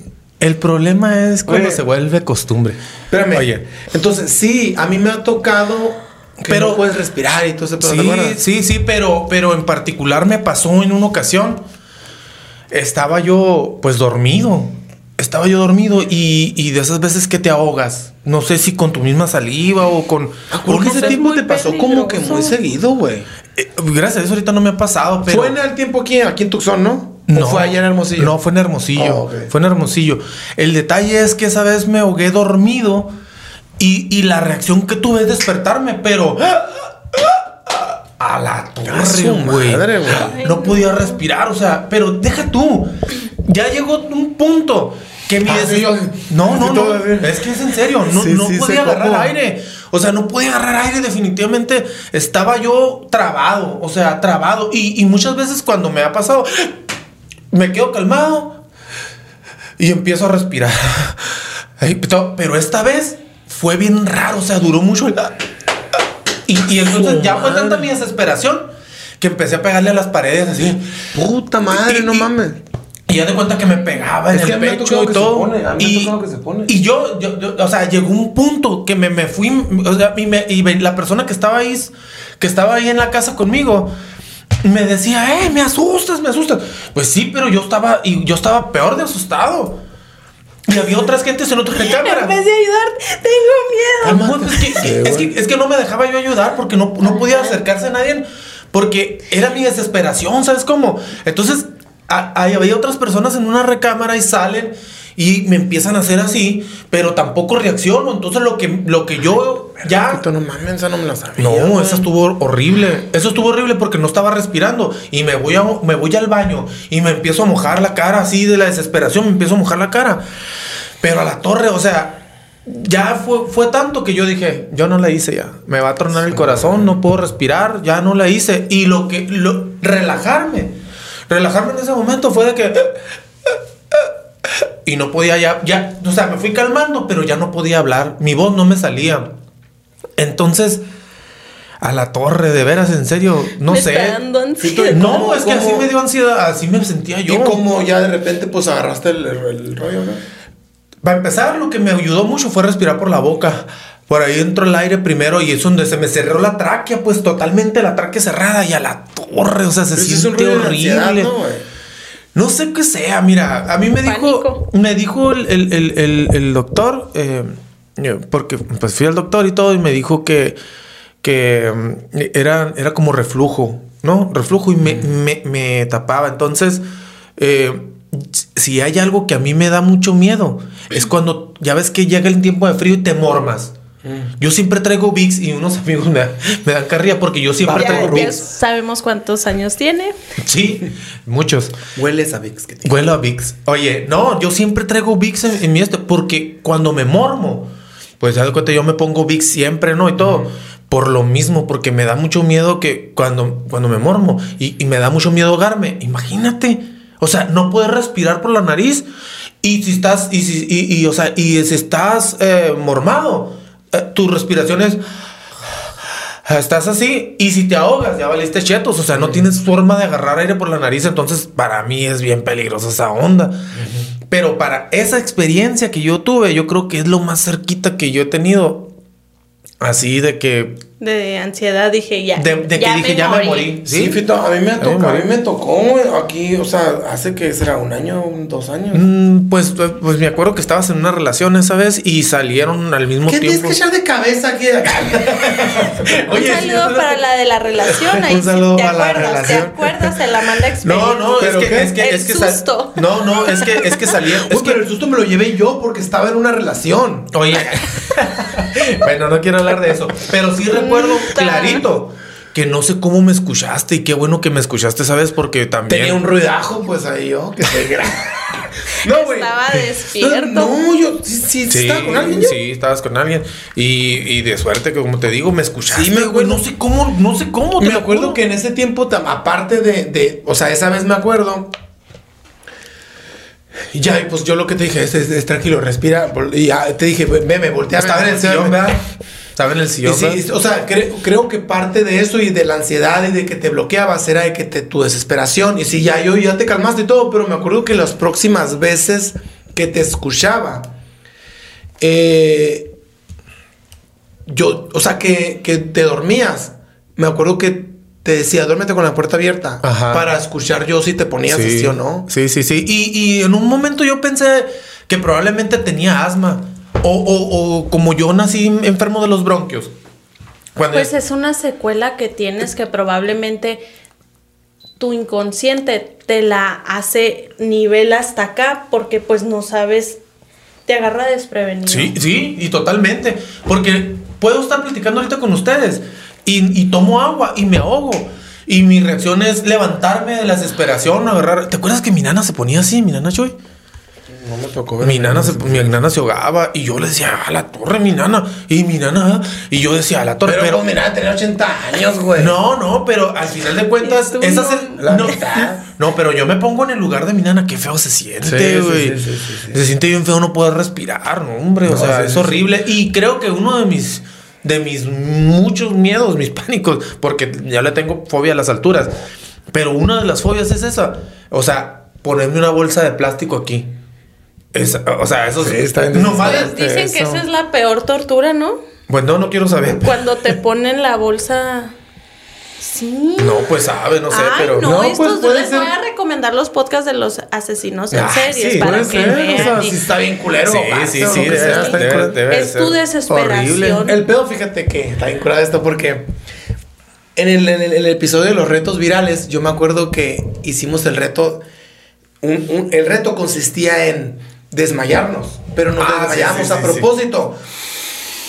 Respirabas profundo, No lo soltabas y nos, nos, re- nos, nos- el Rigo y el chino, ah, no, el Rigo y el palma, güey, pinches mostrones, me, me, me, me, me apucharon contra la pared.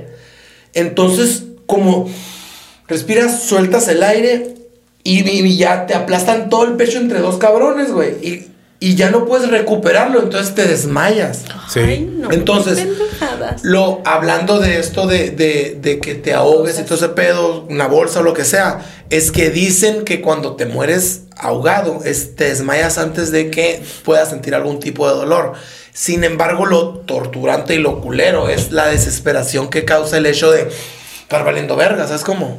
Como por con una bolsa o con una O- almohada o no sé. O yo recuerdo una vez pues que no sabía nadar y, y, pues según yo no estaba tan hondo y no alcancé. Y como literal mis dedos de los pies así estaban en el piso y yo, o sea, no es la misma experiencia, pero entiendo. Tras que caigas. Chingas. ¿No le instalaste bien? Oye, oye, Sana, ahorita que dices. Espérame, espérame. Pero am, Que no se te olvide. esa, esa sensación de que está... No, está bien culero, güey. Eh, Es que eh, eh, a nosotros. eso que te pase. Ah, ah, bueno, no me tocó a mí, no, pero mi papá sí, y me la platicó. eh, un conocido de él llevó a sus hijos en una lancha al- a la playa, ¿no? Ahí en Empalme. Y los traía a todos y se le volteó la lancha con los siete hijos. Y los de los siete hijos, pues iba por uno, lo rescataba y no, y, y no tenía dónde ponerlo, colocarlo, porque la lancha se volteó. Entonces se da cuenta que no Horrible, tenía. güey. Sí, entonces de los seis salvó a uno nada más. Ay, no. Sí, salvó a uno. Fue algo. eh, eh, El señor no quedó bien. El señor no quedó bien porque agarraba a uno y si el otro se le estaba yendo, tú soltabas a este güey por el otro y luego eh, agarraba a ese y veía que el otro estaba ahogando, iba por todo, se volvió loco. O sea, y le quedó uno, uno, uno, uno, le quedó. Y, y ese uno que quedó, híjole, cómo le dio lata. O sea, le dio mucha lata porque pues, pues le salió muy drogadicto, le salió muy de este ratero. Pues es que no todo. le sale. Honestamente, imagínate sobrevivir algo así. O Pues sea, sí, pues estaba mucho No, más, hay, hay- hay- sobreviviente hay de factores seis. y variables que no conocemos en, en la vida del morrito. Ajá, este, sí, pues. el, el- el detalle es, es, es la, de, la- de que el que salvó, o sea, fue el que Sí, todavía tragedia, pues, después de tuvo que lidiarlo de alguna Sí, forma. sí, muy sí, sí. difícil. Y, y es un señor que, que, que yo conocí y, y yo cuando lo miraba y, y yo sabía su, su anécdota, yo decía, ¿qué sentirá el hecho de que tú, no, si yo que tengo a mis hijos, o sea, y gracias a Dios están bien, pero... Pero nomás de, de- de saber que, que, que- ay, no, mi hijo, no, quiero ni, no quiero ni imaginarme, no, ajá. Es, es- es algo que mm, se debe de superar, pero puta, ¿cuánto ha de costar? ¿Cuánto No tiempo creo tiene que, que- que no, costar? ajá, menos para tantos hijos. O sea, No, hombre. sí. Y, y es, yo creo, más la, la impotencia que sintió el señor en el Sí, momento, todo- que no lo dejaba los- dormir. O sea, imagínense en una pesadilla de ese pedo. Sí, no, no, no, no. Eso es horrible. Eh, fíjate, a mí en el 2019, miento, en el 2020, en, sep- en septiembre, me dio COVID. Y, y haz de cuenta que, pues yo estaba, eh, yo estaba en el rollo, estaba trabajando normal, tranquilón, pero, pero ya traía como gripa y yo ya me sentía, sentía la garganta así como muy reseca y, me empezaba a doler y todo. Pero se me quitaron las ganas así de trabajar, traía mucha flojera, mucho cuerpo cortado y todo. Y yo, y, yo en aquel entonces eh, relacionaba el COVID con muerte. Entonces, Pues con Todo. todo, con todo, con toda razón, porque pues sí. bueno, sí. Más si fue al principio que, verdad, Sí, no sí. sabíamos ni por eso, la mitad de por eso, pero yo ¿no? lo había vivido de cerca con nadie, ni con un familiar. Con entonces nadie, yo lo relacionaba con la muerte.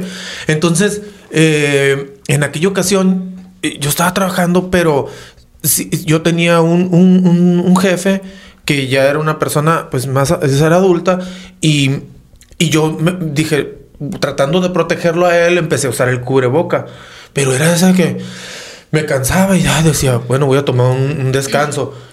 Pero mm, siempre me quise hacer el fuerte en el aspecto de que ahí no paramos de trabajar porque pues el que para es como que, "Eh, está- eh, pues, no, estés- no estés eh, tirando barra, por decirlo así, o no estés de flojo. Entonces yo le daba, yo le daba, pero llegó un momento en que no me rendí. Entonces le comenté a los compañeros y les digo, ¿sabes qué? Pues no me siento bien. No sé qué traigo. No te había hecho la prueba y todavía. No, todavía no me la hacía. No me la quería hacer porque yo era de los que decía, a mí no me va a pasar. O sea, he sabido de casos, pero a mí no me va a pasar. ¿Por qué? ¿Fue en Porque el 20 esto? En el, sen- en el 20, en el 20. Sí, sí, sí, en el 20. O en el 19. No, sí, en el de- 20. ¿Antes de Mbappé o después? Después de mi tío, después de que murió mi tío. Pero haz de cuenta que, que me pegó, me pasó y, y me y aproveché que mi, her- mi hermano se iba a hacer la prueba, ¿no? Mi cuñada. No Sí, sé. mi cuñada y mi ¿Ellos, hermano. ellos lo traían Sí, también? Sí. Porque me acuerdo que el Icona hizo el desmadre ahí. ¿te Sí, ah, cierto, el Icona empezó, El Joe. Icona, pero el Icona se le pegó al pollo, ¿no? No, a mí porque... Mándenle saludos al Icona. saludos para ahí Icona, lo acá el el pinche joto. El otro día lo vi. Sí, oye, pero te digo de que el Icona fue a platicar conmigo esa Sí. tarde. Bueno, estábamos todos platicando con él, ¿te acuerdas? yo también estaba ahí. Pero tú llegaste también. Sí, pero tú nomás llegaste y te Sí, metiste. fue- llegué y la madre, pum, me fue. sí, sí. Entonces se da cuenta que yo me quedé platicando ahí con él y a mí y él ya traía COVID y me lo pasó. Entonces se da cuenta que a mí luego, luego no, a los tres días más o menos me dio. Pero todo, yo, yo me sentía súper bien. Me sentía súper bien mentalmente. Físicamente, pues me sentía agotadón, así cansadón y todo. Pero como pues mi, mi trabajo requería estar en el sol y todo eso, pues yo decía, es parte de. Pero cuando me van diciendo que era positivo, ¿te acuerdas? Llegó un correo, ¿no? Híjola. Así en mi cabeza se ve. Ya, ya me morí. O sea, me voy a morir. Es que Eso- aparte de que sí, sí, es que tú eres bien exagerado con algunas cosas. Ah, soy exagerado. Eres- ahorita vas a contar algo. Ahorita vas a contar algo. Eres bien exagerado, ni traes rojo el ojo. No, no, no, no, no, siento, siento yo que, que mentalmente entras en mucha ansiedad, pero espérate, pero probablemente con cierta razón por todo lo que giraba alrededor del COVID en ese tiempo. Eh, y no, no, no, probablemente sí tienes razón. Ah, bueno, ok, ahí te va. No, pero es Pero que aparte mira, sí te, te la viviste culeroski tú. esa pero, madre. pero esta parte es la que es la, eh, esta parte es la que te que si estamos en ese tema de que el, el peligro o que hayamos sentido la muerte en alguna ocasión, en esta, en esta Sí, ocasión sí, en sentiste- muy particular, eh, yo empecé a vivir esa experiencia del COVID. El primer día no pude dormir bien porque yo dije, no voy a amanecer vivo, me voy a morir. O sea, pero todo esto, todo esto nos llevó el ver las noticias. Porque Sí, te sí, sugestionaron, Sí, pues. Nunca nos, nunca pensamos que, pues, una buena alimentación, un- un- una buena eh, de este de, nuestras vías respiratorias, una, una buena eh, eh, cuidado eh, nos podía salvar, ¿no? Entonces, yo no en ese entonces no, no, no me cabía en la cabeza que si yo tenía COVID, pues que, que podría salir bien. Entonces, no dormí esa noche, recuerdo. Pero La primera Sí, la, pri- día. la- el primer día. Y, y, y ¿Fue nos- cuando se metieron al cuarto nos, Raúl? nos- sí, nos, nos, resguardamos. Nos resguardamos en una recámara. Y yo, re- yo recuerdo que este loco nos hacía desayuno, nos ponía los sartenes, ¿eh? abríamos la puerta, metíamos los platos. en el bote. Ándale. Entonces, así fue mi experiencia. Pero un día llegó este loco que ya se había ido a dormir a otra casa para dejarnos solos ahí. Y, y llegó, ¿y cómo se sienten? Bien, yo me siento bien, yo ya estoy bien. Ya había pasado como unos cuatro días, cinco días más o menos. Pues, no, hombre, pues me puse a limpiar la casa, barrí, trapié y, y me sentí al fregazo. Puta, pues ahí viene la desgracia. Llegó un momento en que, eh, me, o sea, me empezó a dar como ganas de vomitar, me empezó a, así como que no tenía fuerza y, y Por el esfuerzo físico que hiciste, ¿no? Sí, pero de repente, o sea, se me acabó todo. Se me hace cuenta como si me Tu desconectaron. defensa. Claro, se, se- o sea, se, se espumó, haz de cuenta, me quedé sin nada de fuerza. Pero ¿Y tú al- hablabas con mi tío por teléfono ese tiempo? en ese momento lo que hice, le marqué a mi papá porque yo dije, hasta aquí llegué. No tenía, no, ni siquiera tenía, o sea, todo el estómago lo traía revuelto y era de esas sensaciones que estás temblando, que tienes escalofríos y estás, y en la máquina, o sea, horrible. Y le hablé a mi papá y le empecé a decir que yo los quería mucho, que yo, que, que me, o sea, que quería hacer. Le, le dije, papá, ¿sabes qué? Le dije, si yo logro sobrevivir a esto, yo quiero, quiero ir a México, quiero llevármelos a ustedes a, a comer, quiero ir, vámonos de viaje juntos. Quiero disfrutar a mis hijos, quiero todo. O sea, empecé como tipo a despedirme, ¿sabes cómo? Oye, esta me, me, me arranca el cable. de la vida. Las Oye, no me dejas contar mi experiencia, tú. Perdón, es que puse mi pie aquí me, me traje el cable y luego Ya, hice- Ahí voy, está bueno. muriendo. Se está, se está muriendo mi alma. Oye. Oye, y, y esa fue una experiencia horrible, de, de la neta, de neta. Sí me acuerdo que la viste culera tú. Sí, esa, no, hombre, esa vez estuvo horrible. Y como te digo, o sea, prometí veladoras, prometí todo. Y, y lo Las que. cumpliste, Fita. ¿Eh? Las cumpliste. cumpliste tus mandas. Porque. Las pues, cumpliste. Sí, sí, las no. cumplí. Sí, sí, las cumplí. No, sí, en, en, en Empalme tenemos un San Juda ahí en la, en- la carretera. Y sí, sí, sí se la llevé. Pero a lo que voy, eh, en, e- en ese momento, eh, pues hablé con, con la doctora, que era la que me atendía, pues, pues era, es, es de Hermosillo. Y Paola, saludos Paola. Y de este, y resulta que ya hablé con ella y me dijo, eh, Fito, eh, eh, tómate un té, un tecito, eh, descansa, es que guarda reposo, tienes que estar tranquilo. Tus energías no las gastes en nada, manténlas ahí, no tienes que estar haciendo nada. Y creo que eso fue lo que me ayudó después de El bajón. Sí, repo- reposar, reposar, reposar. Y haz de cuenta que bendito teléfono, ¿no? Porque el teléfono era el que me salvaba en ese momento de estar ahí, porque ni siquiera la sala quería salir. Me daba miedo contagiar o algo, o, o- o contaminar toda la casa. Pero te digo de que eh, esos momentos de, de la, de la pandemia eh, fueron horribles. Yo creo que para mucha gente, ¿no? Mucha gente que, que- que vivió esta situación y que perdió muchos familiares y, y, y la verdad que eh, esa- esos momentos que, que yo viví, híjole, eh, todavía los recuerdo y me quedo pensando, o sea, qué dramático fui porque asus- asusté a mi papá, o sea, le hablé a mi papá tratando de pero, despedirme pues, de él. ese momento- Pero, pero muchas veces nos quedamos pensando, eh, le tenemos tanta miedo a la muerte, pero al final de cuentas en algún momento va a llegar, ¿no? Entonces creo que lo que debemos de hacer es, es, es, es vivir nuestra vida tranquilos, tratar de hacer las cosas que tengamos. Sí, tratar de, de, de vivir lo, lo, lo que, lo que estamos ahorita actualmente haciendo, vivir la- la- las experiencias que vengan y, y- y todo. Obvio, claro, muchas veces dicen tú, tú vive la vida, que no sé qué. Oh, claro que si, si, si tú vives la vida eh, muy agitada o muy eh, así, Desmadrosa. pues claro que puede que, que sea más corta tu vida, si, si es que no te cuidas, si andas en drogas, si andas en lo que andes. Pero si vives tu vida y dices, tengo ganas de hacer un negocio, hazlo, propóntelo, hazlo. Al final de cuentas, a eso venimos, a, a estos retos, ¿sabes cómo? Ándale, ándale. Entonces, muchas, muchas cosas de esas es las que se me, pues las que se me vinieron a la mente, cosas que tengo ganas de hacer y, y creo que, que todavía hay muchas cosas por cumplir, pero vamos paso a paso y creo que ya vienen proyectos muy buenos para hacer, pero a lo que voy, para no salirme del contexto, todo eso, el COVID me hizo hacer, me hizo hacer reflexionar muchas cosas. Muchas, muchas. Si esos momentos te ponen a, te ponen, ponen a pensar. ajá, Sí, te acerca ponen a- de ti, de tu vida y de todo eso. Ajá, y, y- y afortunadamente salí de ese, de, de ese episodio que la neta no, ojalá que a nadie le pase, porque ahorita todavía anda, anda fuerte, ¿no? Pero sí, esa experiencia yo creo que es una de las más cercanas que, que yo he tenido así como, como, como a la muerte. Porque no, pues gracias a Dios no, nunca he sufrido una herida en el cuerpo que, me haya pasado.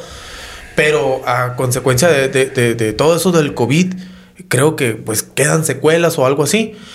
Y es parte de, yo creo que ah, quedé mal algo de la respiración o algo así, pero sí trato de cuidarme mucho. O sea, le agregó a lo que a la secuela que tú ya Ajá. traías. Sí, de- sí, de sí. Ahora es, a, a pesar de que hago ejercicio y que corro y que lo que tú quieras y todo pesas, todo, eh, de este, sí como que me agito más, me agito más y, y- y, pues no sé, estoy tratando de que esto pues en algún momento pase.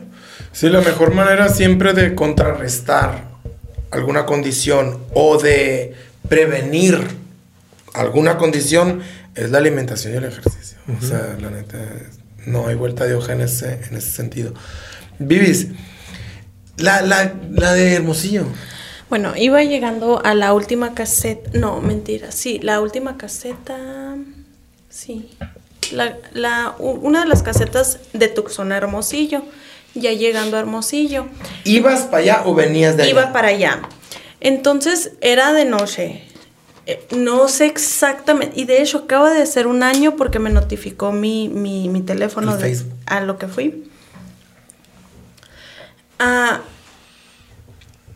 o sea, mi ignorancia total de salir en chinga de aquí de Tucson, de que, de que llevaba yo como 130 pesos, ¿sabes cómo así? Pasé la primera car- caseta por arriba por mariposa, pagué y luego ya me fui, o sea, ya llegando a la última caseta. Y pues no traía más que como 30 pesos y son como 93, 90. 93 pesos, no sé qué pedo, ¿no? 90 es lo que y luego me dice la muchacha, le dije, solamente traigo dólares. Y sí hay unos letreros que dicen no dólares. ¿En serio? Sí, sí, No, sí, la, sí. la única que agarra dólares es la de aquí de Mariposa. Ajá. ¿Por qué, güey? No sé. Porque te voy a decir, ok. A ver. A Sí, ver. Porque está la Magdalena de aquí para allá y cobra 30. Y luego me dice la tipa, dame algo de valor, me dijo, y bájate ahí enfrente. Para que me, te cambien, te feren dejarlo pesos. depósito, sí. Entonces, pues, estaba mi hermano y le quito su gorra. Pues no pensé, o sea, imagínense, yo salí en friega, voy manejando, ¿sabes cómo? No sé, no sé cómo explicarles mi, mi, mi momento de que no pensé. Le di la gorra y me dijo, necesito algo diferente. Me dijo, déjame tu teléfono o, algo. Y yo traía un reloj y me quité el reloj y se lo di. Y ah, no re- recuerdo exactamente, pero ya, ya habían pasado las nueve y media de seguro, ya habían pasado las nueve y media. Voy, me estaciono en la tiendita, me cambian y me regreso. Pero cuando yo me regreso, o sea, esa área estaba bien oscura. Y como que venía un tráiler que te lo juro, mira, ah, me sentí como sin fuerza, sin fuerza, sí, porque nomás, o sea, o sea, yo toda de negro en un lugar oscuro, cruzo, pues, o sea, cruzo y el tráiler, ¡fum! Así, pero no creas que era muy rápido, porque él iba saliendo de la, pero tampoco es como que él iba muy despacito, porque ¿qué trailero se va a imaginar que ahí va a cruzar una muchacha o, o alguien, pues, si no es ni un cruce peatonal? Entonces me dio tanto coraje porque se me hizo tan zarra, pues, de que, de que porque yo no traía 50 pesos para acabalarme, me pude haber muerto ahí. Sí, fíjate. O sea, Sí, me porque pude, finalmente también me pude el- haber el- muerto. Por, pudo haber sido ne- negligencia o descuido del trailero. Por, o sea, saludos a todos los traileros, pero. Y, y también que, que, que, que raro que no acepten dólares ahí. No, Mira, no aceptan. fui y le di el dinero a la muchacha, le di los 100 pesos, me dio el reloj y me fui. Me fui con mucho coraje porque el que estaba ahí de seguridad vio o sea, me vio que yo, o sea, un pasito más lento y me agarra el tráiler. Ah, pero sí me acuerdo que me dijiste, ¿no? creo que, Que venía súper enojada. Ay, no me sentí. oh. Y luego todavía me grita la tipa, ¡tu cambio! Y yo, o sea, no mames, me pude haber muerto. Porque mira, yo no le, yo no le hubiera echado la culpa al trailero. Porque mira, ahí no es como de que tú común, que pues. va a andar Sí. cruzando gente tal noche. Y luego yo andaba toda de negro y luego no había tanta luz. No, no sé, esa vez la neta me sentí. Me subí al carro y me fui así hasta mi Airbnb, así miren, O sea, que aquí el pedo fue de que... procesando que me puede porque haber no hubo... Porque no... Bueno, también, también, o sea... Sí, por eso te digo, o sea, yo... Pero esto le puede pasar a un chingo de No, gente, sí, sí, ¿sabes sí, cómo? sí, sí, pues, de que no sea. llevan pesos. Ajá, pero por ejemplo, muchas yo, yo digo, no, yo, yo digo que cosas que pasan. De hecho, hace poco una amiga se accidentó, también chocó por, no sé, tuvo un accidente. Y, y yo, yo creo, ¿no? Muchas de este tipo de cosas que pasan, yo, a mí me gusta verlas como diciendo, fuck, me la que me salvé. O sea, pero la próxima voy a estar más alerta, ¿sabes? Como, o, más alerta. Y yo, yo fue lo que le dije a la, la morra esta que acaba de chocar. Y la madre le dije, güey, probablemente pasan por algo, ni modo, las consecuencias, pues no fueron tan culeras y lo que quieras. Pero probablemente vas a estar más alerta la próxima que, que, que, manejes, o salgas o agarres carretera, lo que sea. En este caso aquí, yo creo que la lección es, pues llévate un puto chingazo de pesos para que puedas... Ok, Ahí, ¿sabes cómo? pero es que está bien cañón. No, no me estoy justificando ni quiero así que digas, ay, es que la Ana tiene razón. Pero es que sí se te va el rollo, o sea. Pero es que se te va el a mí me rollo. ha por eso, la por eso, misma pero hay veces que, inseguridad de mames, que no México. vaya, ¿sabes cómo? Pero mira, yo salí a cierta hora. De aquí a que yo crucé Cibuta, estaba bien, bien oscuro, Oscuro, y yo no me iba a parar a la, a la, a la ahí a, a cambiar. Es que es demasiada inseguridad y experiencias que he vivido, han vivido otras personas, que la neta, pues te la quieres rifar. ¿Por qué? Porque no piensas que esas cosas te Ni lo- van a atrasar. Ni los Oxos te agarran dólares en México, ¿eh? ¿Ya no? No. Antes sí. No, ya no. No, ha cambiado mucho esa- esa- esa- esas cosas porque pues se cuidan mucho del lavado de dinero y cosas así, ¿sabes cómo?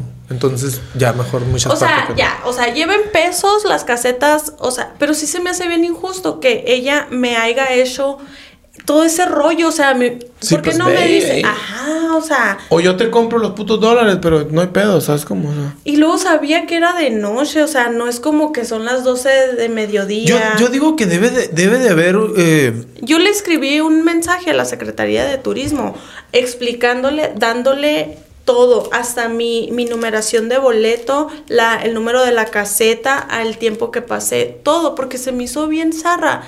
Y lo quitaron en calor. Y no los culpo, pues, Sí, lo porque, o sea, en calor lo quitaron. ¿Por qué? Porque no les conviene. O sea, ¿qué negocios tienen recibiendo yo hice nomás screenshot, pesos? creo. Sí, sí, lo hicimos. Yo creo que lo hice screenshot y te lo mandé. Sí. Y le puso un super cartón quejándose y señalando a todo ese tipo de más porque seguramente le, pu- le va a pasar a más gente, le va a seguir pasando De a seguro le gente. pasa. Ahora imagínate ahora en las fiestas de, de diciembre. ¿Cuánta gente no pasó? Era impresionante la fila que había. O sea, durabas horas para, para cruzar lo que es la caseta. Y cuán- imagínate, hay mucha gente que viene por primera vez porque tenía mucho tiempo que no pasaba. Y, y llegar a la caseta sin dinero. O sea, es lo que, la parte que no entiendo y no estoy de acuerdo con, con- con el gobierno en que sea obligatorio pagar y transitar por calles que ni siquiera están en condiciones a veces. Digo, ahorita en, en, en, en todo Sonora tienen muy buenas carreteras, ¿eh? porque todas las hicieron de concreto. Y la verdad que está muy suave. Y ahorita que... Pero, digo, duró mucho tiempo cuando tomaron las casetas y a lo mejor le perdieron mucho dinero, pero también le ganan un chorro ahorita. Ya, ya yo, yo creo que ya recuperaron el tiempo que nunca estuvieron eh, cuando estaban tomadas. En mi opinión, pienso que estamos muy cerca de la frontera como para no aceptar el peso. O sea, se me El hace. dólar. Bien, ajá, perdón, el dólar. O sea, es la única caseta de, de todas las fronteras Sí, que tienes que eso. cruzar. Y ahí hay letreros, sí lo hay. Pero, por ejemplo, si, yo- si mi hermanito hubiera ido él solo, es un morro de 19 años que no. No está familiarizado con leyes mexicanas ni todo eso, o sea, y luego te expones a un chorro de cosas, te exponen a que te vean, que eres mujer. ¿sabes? Como que, que va sola. Un chorro, de- el momento que tú te bajas de tu carro, desafortunadamente en las carreteras de México te expones a un chorro de cosas. Y una de esas de las cosas fue por la que yo no llegué a Cibut, estaba bien oscuro. Y no recuerdo 100% si estaba abierta la, la casa de cambio, pero pues salí por, por mariposa. Era de noche. ¿Sabes? Como ya llevas un pendientito que no te vaya a pasar nada porque es de noche y cosas así, pero fuera de ahí, o sea, es mi culpa por no llevar pesos, pero no mames. Y luego, ay, dame algo de valor. Sí, ¿no? O sea, Eh, sábado y ya. Fíjate, yo, he visto, yo he visto en, en- en Facebook que ha habido gente que son, eh, son abogados y le entienden a las leyes, ¿no? Y ha- han llegado y le dicen, ¿me puedes abrir? Por favor, voy a pasar. Eh, verás, búscalo luego. Yo y, me pude y- haber muerto por 50 pesos. Entonces, eh, dice, o no sé si, pues ya ves que... lo- es verdad. ya ves que los legisladores en México, si hay algo que les conviene, lo aprueban, si no, no. A ver, le llamamos a un abogado para que nos diga. No, porque un abogado tiene que ser de México, no tiene Sí, que ser de de aquí. México. Entonces, Y es fiscal también. entonces mejor invítalo al podcast. Pero sí, o sea, debe de haber algo para proteger también a, la- la- las personas que no todos tienen la oportunidad de pagar 90 pesos, por decirlo así. Ahora imagínate, debe de haber gente de, de ahí de Hermosillo que va a, a trabajar ahí, o no sé cómo, cómo se arreglarán con ellos, ¿no? Pero el caso es que no, el gobierno no, no siempre tiene que ganar. Pero no, no, no se trata del gobierno, es como sentido común. Ey, ¿sabes qué? Aquí va a cruzar No. un chorro de turista y probablemente no traigan pesos. Sí, no, no, no sé la verdad. eh, Ay, no, ya, a- alguien de ahí, ojalá que alguien de, de- de los que trabajan ahí en Si la. un día en la- alguien en la Secretaría de Turismo nos ve, yo me baso con la Secretaría de Turismo porque la- pues vamos en... la, la- la esposa de Lugo, el, el tío de Mariel, es, trabaja ahí en. Llámale. Trabaja ahí en, en la caseta. Luego le voy a preguntar qué, Fue qué pasa ella. en esos casos. Pero es que mira, al final No, porque del ella día... trabaja en la de sí, libramiento en Palme. Pero esta vez creo que la cambiaron para acá. Para la Hermosillo. Pero es que al final del día esto no viene de, de- del... Ni, ni del ayuntamiento, ni de nada. Estas son reglas que se pusieron allá, no sé. Por eso te digo, es que esto es federal. pues. Esto es federal, no tiene nada que ver con, con los municipios ni con el estado. Esto es federal, las casetas de cobro. Quiero ir a la Profeco ya. Llévenme. ¿Qué al caso la Profeco? Oye, güey. Ya quiero que cuentes tu historia, Voy a contarla del sábado. No, no me cuentes el sábado. no quiero no, no que, me cuentes. que, que me juzguen. hagan. No, que No, ya, eh. no, si me sales con una cosa, voy a morir de hambre. Oh, baby, está bien culera, güey. No, pues sí, no estoy diciendo. Está muy zarra el rolas. Le, le, le- ahorita te la platicará. Está muy- Ok. Resulta. no, güey, total. Eh, fue el sábado pasado. El sábado 18 de febrero de 2023. ¿Qué? Es que le puedes les voy a decir lo que lo que lo que pensé ese día, pero no me imaginé que ibas a terminar en el hospital. Que te dije que fui a la barra porque la Brianda me dijo que te había visto en la barra. El sábado anterior El sábado fue. anterior, entonces dije, pues Estaba, estaba arriba en las alturas la orienta así Dije, está- a lo mejor aquí anda. No, no, no. y no, pues güey. no, cuéntanos. Estaba ¿Por qué no muriendo, anda? Resulta que me levanté un día en la mañana normal, sábado. Me levanté normal. Pues Este güey se fue a trabajar en la madre. Me levanté, me estaba cambiando para el gym, en lo que me sentaba en la computadora y hacer unas cosas y la madre. Entonces, lo clásico, sábado, pues voy al gym, le doy pierna y pues agarré un pre-workout nuevo que compré. Entonces, ese puto pre-workout que compré, le pego un scoop. Siempre hago dry scoop, así me lo meto todo y me pego un chorrito de agua. Y en lo que sigo ahí en la computadora, cambiándome la madre, normal. Total de que con otra marca de, de, con otro tipo de, de marcas de, de pre-workouts, me, siempre me pegaba uno y medio, dos. Ah, Era como uno, no, no. Scoops, no Scoops, líneas. Ajá, scoops. Entonces, eres. resulta ser. Es de agua prieta. resulta charco. ser, güey. Pues estás diciendo polvo, pues. Resulta ser que el día anterior sábado me acosté tarde editando clips del podcast. Entonces me levanté a la misma hora, me levanté como a las 7 de la mañana, pero me levanté jodido, como que no dormí tan bien. Y me, ah, la verga dije, a meter otro scoop de esa madre. Entonces me metí otro, metí dos en vez de uno, que es la cantidad sugerida, pues en el mismo bote ahí dice la madre. Entonces, Vaya, andaba valiendo verga. Siempre espero que me pegue, ¿no? Y siempre me pega, pum. Y ya cuando me pega, pum, me voy a las 10 de la mañana alrededor. Pues no sentía que me pegaba, güey. Andaba valiendo verga y la pum, me metí otro. Ah, no. Ah, no, no, no, no. Traía en el. Cuando lo compré, me dijo la morra, la morra que me lo vendió ahí en, enfrente del gym. Hay una tiendita de la madre, el One Stop uh, Nutri- Nutrition se llama. La morra me dijo, ya los probas, está bien bueno. Me dice, te voy a dar un, scoop en un, en, un, en un botecito de esos, en una copita. Y, y para que lo pruebes antes de que te lo tomes, hermano. Entonces, esa chingadera que me dio, la traía en el carro yo. O sea, ya me había tomado dos scoops. Ya preparado. No, no, no, no, el, el puro polvito. Pre-workout energy. Ajá. Ok. Ya lo traía, No muy gabacha. lo traía, la copita esa la traía en el carro. Entonces, pum, pum, pum, me fui, me paré en el gym, ahí anduve en lo que acá, y le agarro la copita, me la tomo. Era un scoop esa copita. O sea, ya te va a tres scoops. Entro al gym normal, me pongo a hacer ejercicio, me tocaba pierna y la madre, pum, le di, le di un poquito más, gym, porque ya sentí que me hizo caca gym el, el pre-workout de la madre, y le di, le di, le di mi, mi rutina normal. En las últimas máquinas que andaba haciendo, me levantaba y sentía como que me, como que me mareaba. Pero no es un sentimiento, no es una sensación muy rara. O sea, muchas veces cuando le das y le das bien, sientes así esa, de que verdad, te simbras pues un poco. Eh, entonces, me, me, pues ya cada, cada que me sentaba en la máquina o cada que le hacía un squad o lo que sea, como que pum, me sentía así como que, paca la verga, qué pedo. Entonces ya fue como que muy más frecuente el hecho de que pues me quitaba de la máquina y me mareaba. Entonces como dije, ya esto no es normal, ya no me siento bien y la madre. Entonces me empezó a dar náuseas y me fui a la casa. O sea, interrumpí mi, mi rutina y la madre me fui a la casa. Entonces llegué a la casa, güey, ya me quité la camiseta, me quité todo, me senté en la cama y me empezaron a, a aguacarear porque me empezaron a dar náuseas. Y un estuve vomitando y vomitando y vomitando. Y sentía pum pum, bien acelerado el corazón. Sentía taquicardia.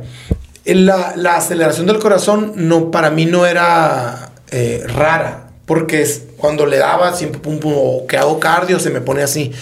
Pero ya no estaba haciendo cardio, ya no estaba haciendo ejercicio y el pum pum traía el corazón. Entonces yo dije, puta, tomé demasiado pre-workout. Y andaba, dijo, o sea, traía la presión alta. Entonces, vomite y vomite y vomite y vomite y sentí el sabor de esa madre aquí. Total de que ya me sentí así, me empecé a sentir bien débil y la madre culero, culero así. Y me acuesto, me acosté. Yo del gym a la casa llegué a las una pasaditas. Estuve dos horas en vomitando y sintiéndome bien culero y la verga. A las 3 de la tarde le hablo al, al pollo. Andaba con él. Y le digo, pollo, necesito que vengas por mí, güey, Me siento bien culero. Necesito ir al hospital o algo. Entonces, yo no le dije en ese momento, pero yo, yo ya hacía mis cálculos. Dije, se me subió la presión. Y, y, y, y mi papá se murió del corazón. Estaba asustado por eso. Dije, me puede dar un pinche infarto Infarto. fulminante a la verga. Y dije, estaba asustado, pues. Entonces dije, sabía que era por el exceso de pre-workout, sabía que me sentía débil porque estaba vomitando, pero eh, eh, en, en- en lo que no sabes era, era lo que me daba miedo a mí. Mm, La incertidumbre que Ajá. traías.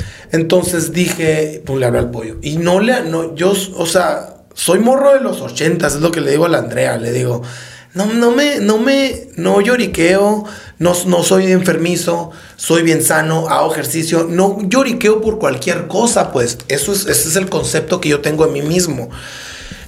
Pero se, me sentía bien culero en ese momento. Entonces, pum, le hablo al pollo y me dice, ok, como ahorita andamos lejos, me dijo, como en media hora eh, estoy ahí, pum. Entonces el pollo, desde donde andaba, ya que le colgué, le habló al Dianel, a su hijo, a mi sobrino. Entonces el Dianel me habla a mí y me dice, tío, ¿qué pedo? ¿Andas bien? ¿Todo bien? Y le dije, me siento bien culero, pero voy a esperar a tu papá. Le dije, ¿quieres que haga por ti? No. Entonces le cuelgo. Ahí en, en ese lapso de 3 y 3.20 era cuando mi debilidad de que me andaba todo culero se intensificó bien rápido. Entonces me, me cuelga el Dianel, no, todo bien, no vengas. Y lo, entonces me cuelga, pasan, ahí están las llamadas, pasan seis minutos y yo le hablo. Le digo, Dianel, este, mejor si ven, porque me voy a desmayar. Sentía que me iba a desmayar. Estaba súper débil. Muy débil. Y, y con el corazón así, pum, pum, pum, pum, pum. O sea, mi pecho, yo me acostaba porque de lo débil que estaba decía, voy a reposar para guardar energías y esperar a la que yo sabía que mi cuerpo tenía que quemar el pre-workout. Mi cuerpo tenía que quemarlo, pero era demasiado, no lo podía quemar. Y, y me quedaba quieto y, y, yo sentía así mi pecho así. Me estaba, estaba botando de, de lo que traía el corazón.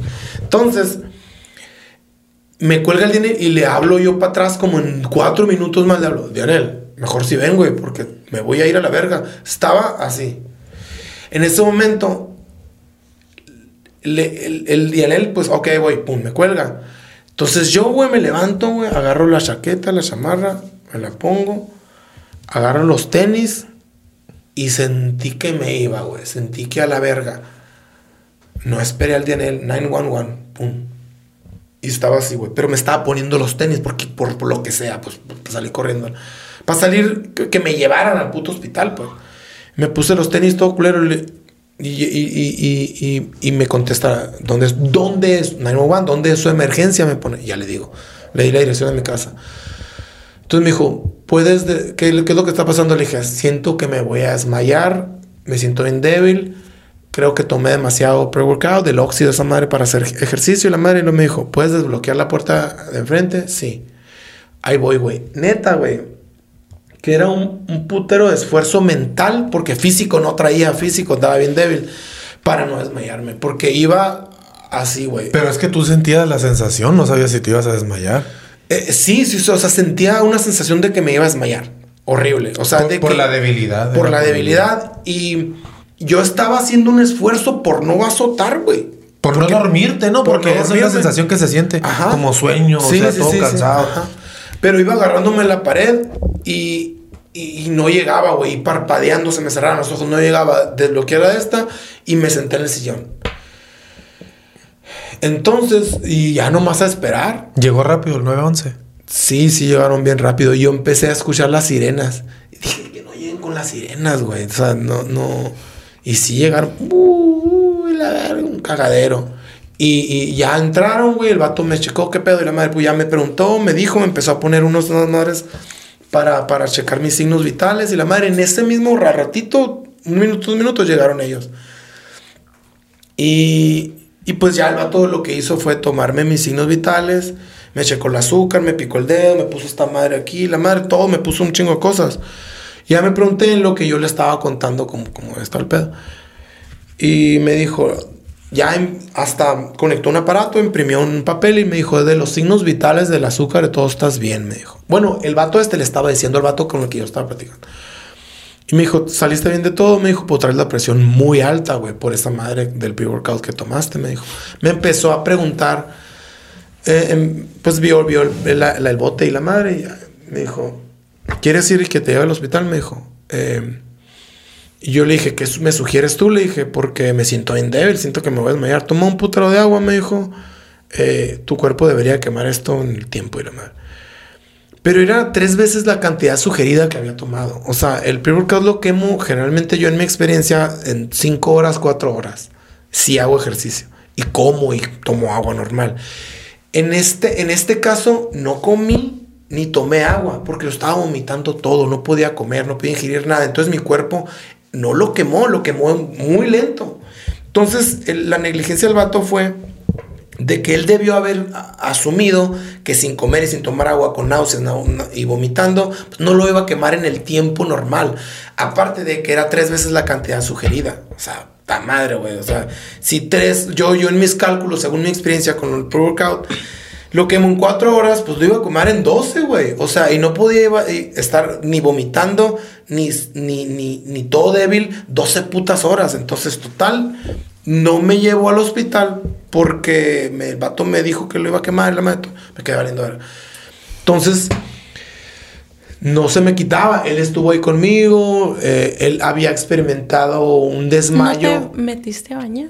No podía caminar, no podía Sí, lo tuve que llevar al baño. Él me llevó al cuarto. O no me podía mover, Le daba miedo, pues eh, eh, se- sentía que se iba a caer. ¿Eh? Estaba vomite y vomite. Estaba Entonces muy débil. me llevo al cuarto y ahí me quedo guardando reposo y la madre. Pero no se me quitaba, no se me quitaba, no se me quitaba de latir súper fuerte el corazón y la madre. Le dije, avísale a la Andrea. La Andrea es una amiga de nosotros eh, que trabaja en un hospital. Y, y vino la Andrea. Vino con un aparatito para medir la presión y vino con unas pastillas para, para, las náuseas y la madre. Me checó la presión. Y si seguía alta. Ya no me tocó ahí. no seguía muy anormal, seguía eh, un poquito alta, porque ella estaba consultando a una doctora por teléfono, le mandó las fotos, una foto de la, del screen del aparato del display después de tomarme la presión y le dijo la, la- la señora, pues no tiene tan alta la presión, llévalo al hospital, ese es otro pedo. Para eso entonces dije, "Fuck, vámonos a la verga. Yo y no me sentía bien, güey. O sea, tenía ya seis horas súper débil, asustado precisamente por la un inminente infarto de que dije, esta madre, el corazón tiene latiendo así de rápido hace rato.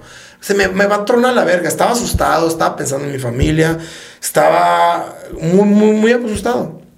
Entonces, fuimos al hospital, me, me hacen check-in y todo ese pedo.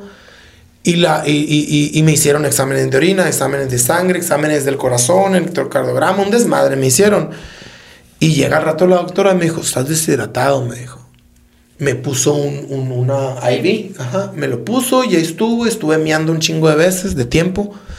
De esa manera y por la, esa madre quemé, mucho, quemé más rápido y lo saqué. ¿Te lo el- fue sacando? Ajá, el- la chingadera que traía del pre-workout.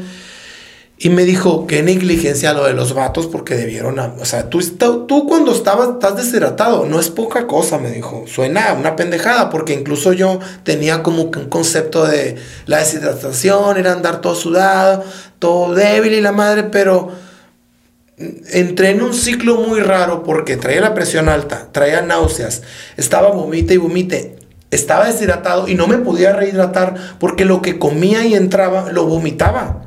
O sea, ese, ese ciclo está muy raro, es lo que me dijo la doctora. Eh, obviamente también me regañó por lo irresponsable mío de tomar demasiado pre-workout, porque me dijo, no es malo esa madre. No es malo, ni hacer ejercicio intenso no es malo, sobre todo si estás acostumbrado. Lo malo es que tomaste demasiado de esa mamada. Te dio náuseas, vomitaste demasiado porque el vómito provoca más rápido una deshidratación que sudar, hacer ejercicio y, y tener diarrea. Eso es lo que me dijo. Entonces, eh, con el IV, pum, pum, pum, de volame, a las 2 de la mañana estaba en la casa, de las 10 de la noche que me fui, pero estuve desde las 3 de la tarde hasta las 10 de la noche súper asustado con una incertidumbre bien culera y la madre. Eh, Y de lo que hablo cuando un- una experiencia cercana a la muerte y todo, que hablamos ahorita de que verás, o sea, en, el tiempo que tú estuviste ahí, que comiste, que anduviste ahí en la casa, tenía la puerta abierta porque él me estaba monitoreando y la madre. Estaba, estaba muy feo, muy mal, porque yo estaba muy asustado porque no sabía qué, qué me pasaba. O sea, sabía que había tomado demasiado provocado, sabía que estaba bien débil por la. No, porque no había comido nada, porque estaba vomita y vomita y la madre. Pero estaba con este susto y esta incertidumbre de que mi papá se murió del corazón. Que estaba con que dije, pum, me va a tronar aquí el corazón. Entonces, en, en- en- y, hablo de. Ahorita agarrando cura con la Andrea, que le mando un saludo, que la neta se portó bien chingón la Andrea, que es mis respetos. Como amiga y como todo, neta, que otro pedo. Que me dice, ay, pendejo, si fue una deshidratación, pero yo no sabía qué era, güey. Aparte, una deshidratación no es poca cosa, me dijo la doctora que es algo es bien, bien culero. peligroso. Súper peligroso. No, nuestro cuerpo, la mayoría que está formado, todos los órganos y las partes de nuestro cuerpo es agua. Entonces nos puede dejar de funcionar un, un- un órgano de, de una, por no, te- no está hidratado, etcétera. Entonces, eh, pues es, es- es- es importante, pero aquí lo que digo y como reflexión en el momento en que estás con esa incertidumbre de que no sabes qué pedo, es que dije, dije, yo pensé que me iba a morir y pensé que me iba a morir de un infarto. dije, aquí me va a tronar la bomba. Pues que la taquicardia, eso. eh, eso, eso me tenía muy paso, asustado. ¿eh? Y, y- y la doctora me dijo, sí pudiste haber su- sufrido un infarto, infarto", me dijo. "Eh, Fue, es demasiado la pendejada esa y la madre. Y luego me dijo, eh, bueno, yo pensaba, pensaba en mi familia, güey, pensaba en la cara, en la Gisela de mami, y dije, eh, qué culero. O sea, yo dije a mí, mis primero hacías como que esa reflexión, qué zarra si me muero, güey. Porque a mí, o sea, la neta, a mí, o sea, he tratado desde hace tiempo de comer bien, de hacer ejercicio, de no ponerme a mí mismo en- en- en situaciones que, que- que me hagan mal a mí. Y estoy bien a gusto, o sea, vivo bien a gusto, la neta, hago cosas que disfruto mucho, esta es una de ellas. Qué zarra morirme a la verga. Dije, ahorita no me quiero morir todavía. La neta. O sea, cualquier persona puede decir eso, pero lo estoy diciendo yo, ¿no? Por la experiencia y todo. Pero la neta, güey, me dolía mucho el dolor que iba a sufrir mi familia, güey, la Karen o la Giselle. La neta, o mi mami también. Dije, obviamente ustedes también, pues, pero dije, fuck, es algo que ellas sí no lo van a superar. Sí, tan pues lo, lo analizaste en otro aspecto. Como, ¿quién me estaba diciendo tú? No sé qué. Hacer, ah, con la Dianira. Estaba hablando ayer con la Dianira. Ayer que fui con la Dianira a cortarme el pelo. Me dice, ¿en qué pensaste, Roland? Me dice.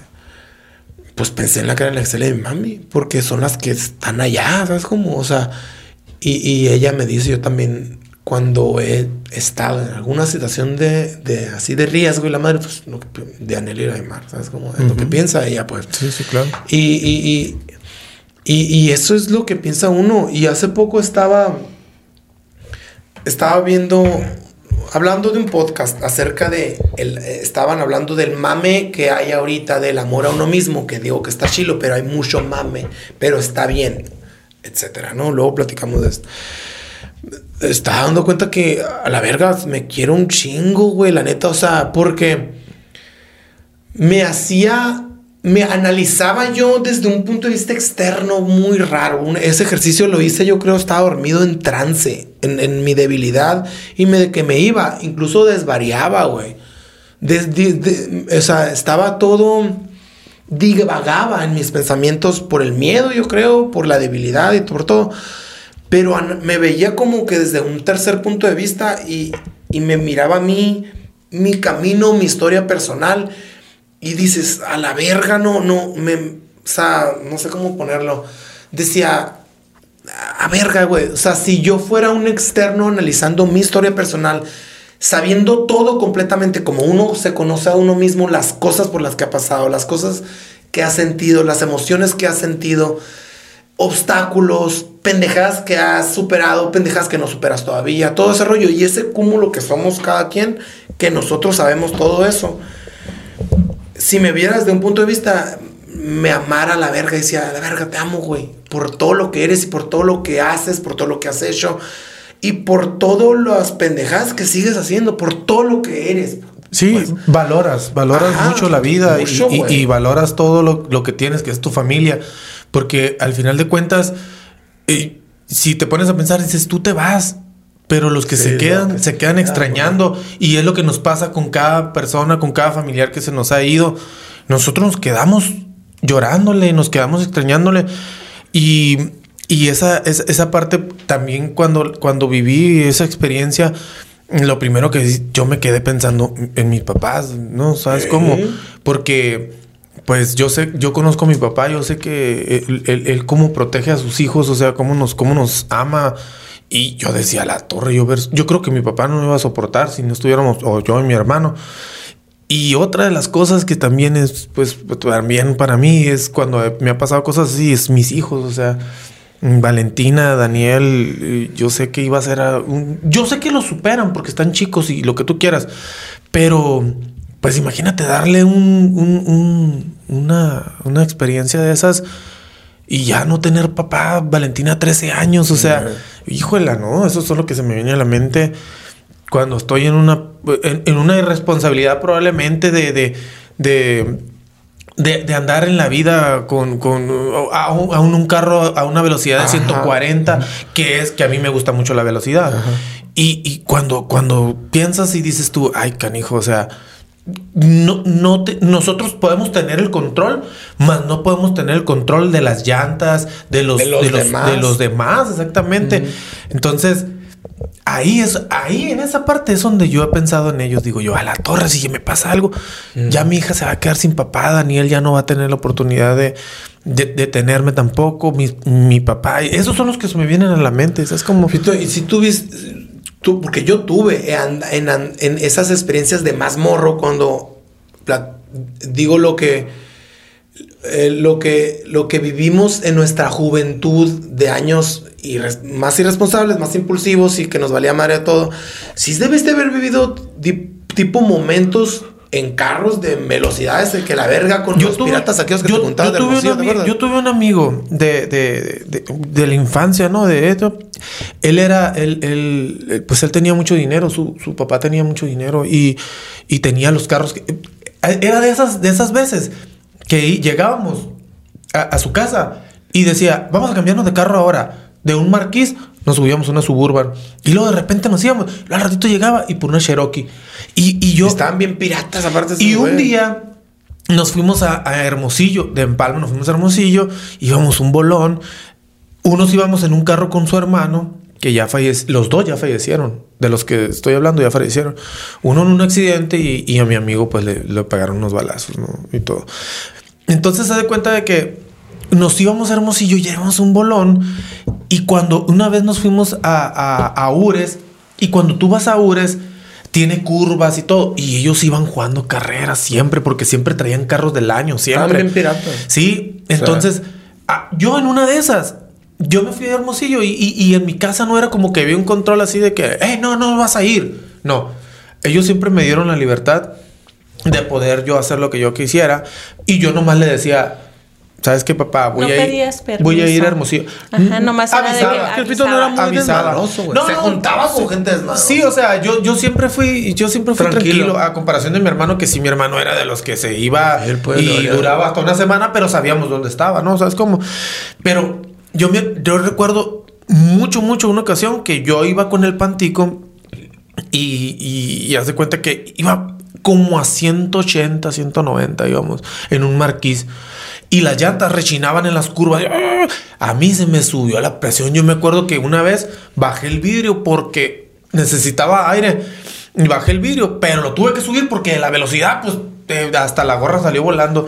El detalle es que su hermano venía atrás en una Cheyenne y venía jugándonos carreras y en las curvas así de la sierra de la sierrita que hay para subir a Ures. Híjuela, fue algo que, que íbamos, íbamos varios, íbamos, iban mujeres también, eh, de amigas de, de ahí de Empalme, y todo San Pedro, todas esas partes a- donde hay. Pero yo recuerdo que dije yo, a la torre, ¿qué ando haciendo aquí? O sea, en ese momento que yo me agarraba así y tenía que demostrar como éramos, como éramos puros chamacos. Y, o sea, yo tenía que demostrar que no tenía miedo, ¿sabes cómo? Pero y yo me agarraba y sonreía, pero al final de cuentas me iba muriendo de miedo, mi corazón iba a todo lo que daba. Y pensaba eh, también en mis papás y todo, y decía yo, a la torre, o sea, si a- yo- en ese momento decía, si yo me mato, ellos tienen un chorro de dinero, o sea, los van a enterrar y los van a, hasta con banda lo van a llevar. Yo decía, a mí, yo lo único que voy a hacer es darle una preocupación a mi papá más. Y eso se me venía a la mente, ¿sabes cómo? Eh, entonces te digo de que esas experiencias eran como, como, como está morro, muy uno puede sí, como estoy. Y, y, y una vez vivimos una con el Rigo, ¿no andabas tú? Sí. Que, que uf, también hasta las torres por allá en la picapcita que traía. Y te el digo, Rigo yo viví más de pelearnos con gente y la madre. Ah, O sea, cosas así, pero al final de cuentas, y ahora me da, ahora- ahorita las platico, pero ahora me da miedo que mis hijos, Sí, que mi hijo la viva. O sea, me da miedo que, que, que él tenga esas experiencias, pero al final de cuentas, pues las tiene que vivir. Tiene cosas que tiene que, que vivir cosas para poder de este aprender que son, que son irresponsabilidades de uno, ¿sabes cómo? Pero Oye. gracias a Dios aquí andamos. Fíjate, también, por ejemplo, en, en- me acuerdo yo, pues, este sábado, la verdad, que la neta lo viví bien culero. Que me acuerdo que en mi. Yo no soy religioso, güey. O sea, ustedes lo saben. Pero de niño era bien religioso. Fui criado en la religión católica, iba a misa.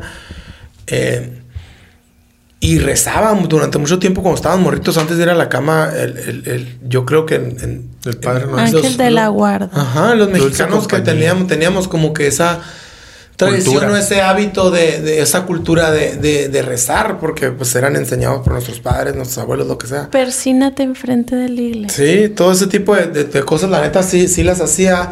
Lo cual, la neta, agradezco lo, todo eso que se me inculcó. El punto es de que dejé de hacerlo yo por diferentes razones, no mal pedo, sino no me identificaba tanto ya. Pero este sábado, fíjate, tuve una, una especie de. De sensación bien, muy, muy, muy chistosa respecto a, a rezar o a orar o a pedir. Porque la neta no sentí que. Fue muy raro, güey. No sentí como que. Quiero pedirle a Dios que me cure. Fue algo muy diferente, pero la neta yo siempre he dicho que es muy injusto porque siempre nos acercamos a Dios Cuando, cuando, estamos nos en una, en una necesitamos, pues. Es, es como que lo vemos como un amigo que vamos cuando nomás lo necesitamos.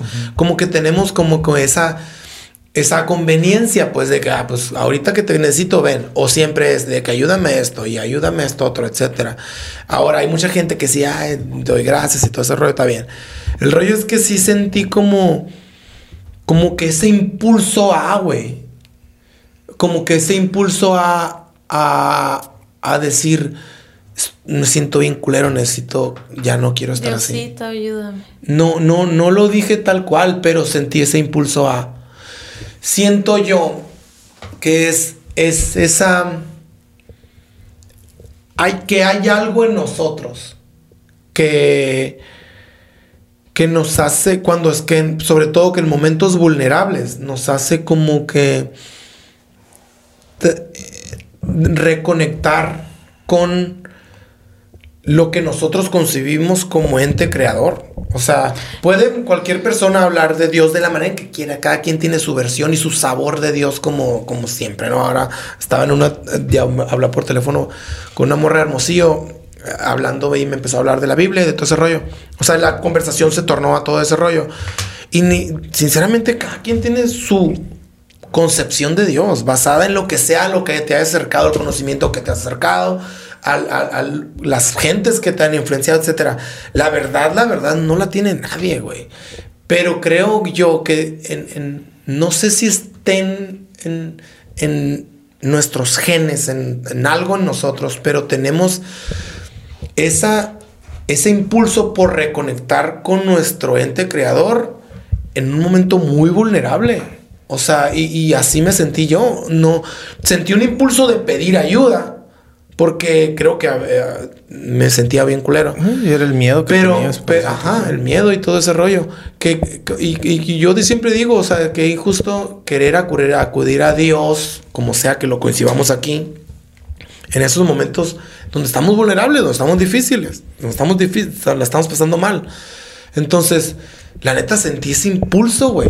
O sea, Sí, para pues que es- veas, o sea, de lo culero que me sentía, sentí ese impulso de, ah, fuck, ay, necesito ayuda, güey.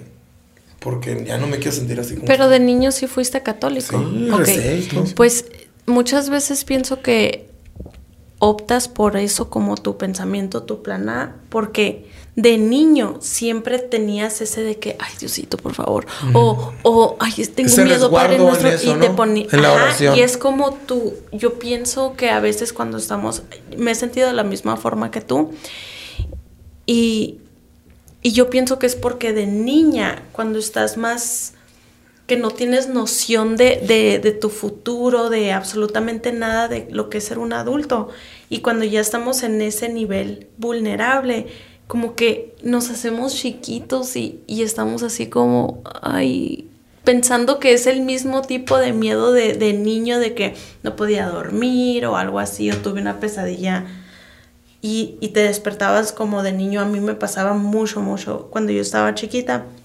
Y siempre, siempre yo tenía que ir a, a tocar los pies de mi mamá.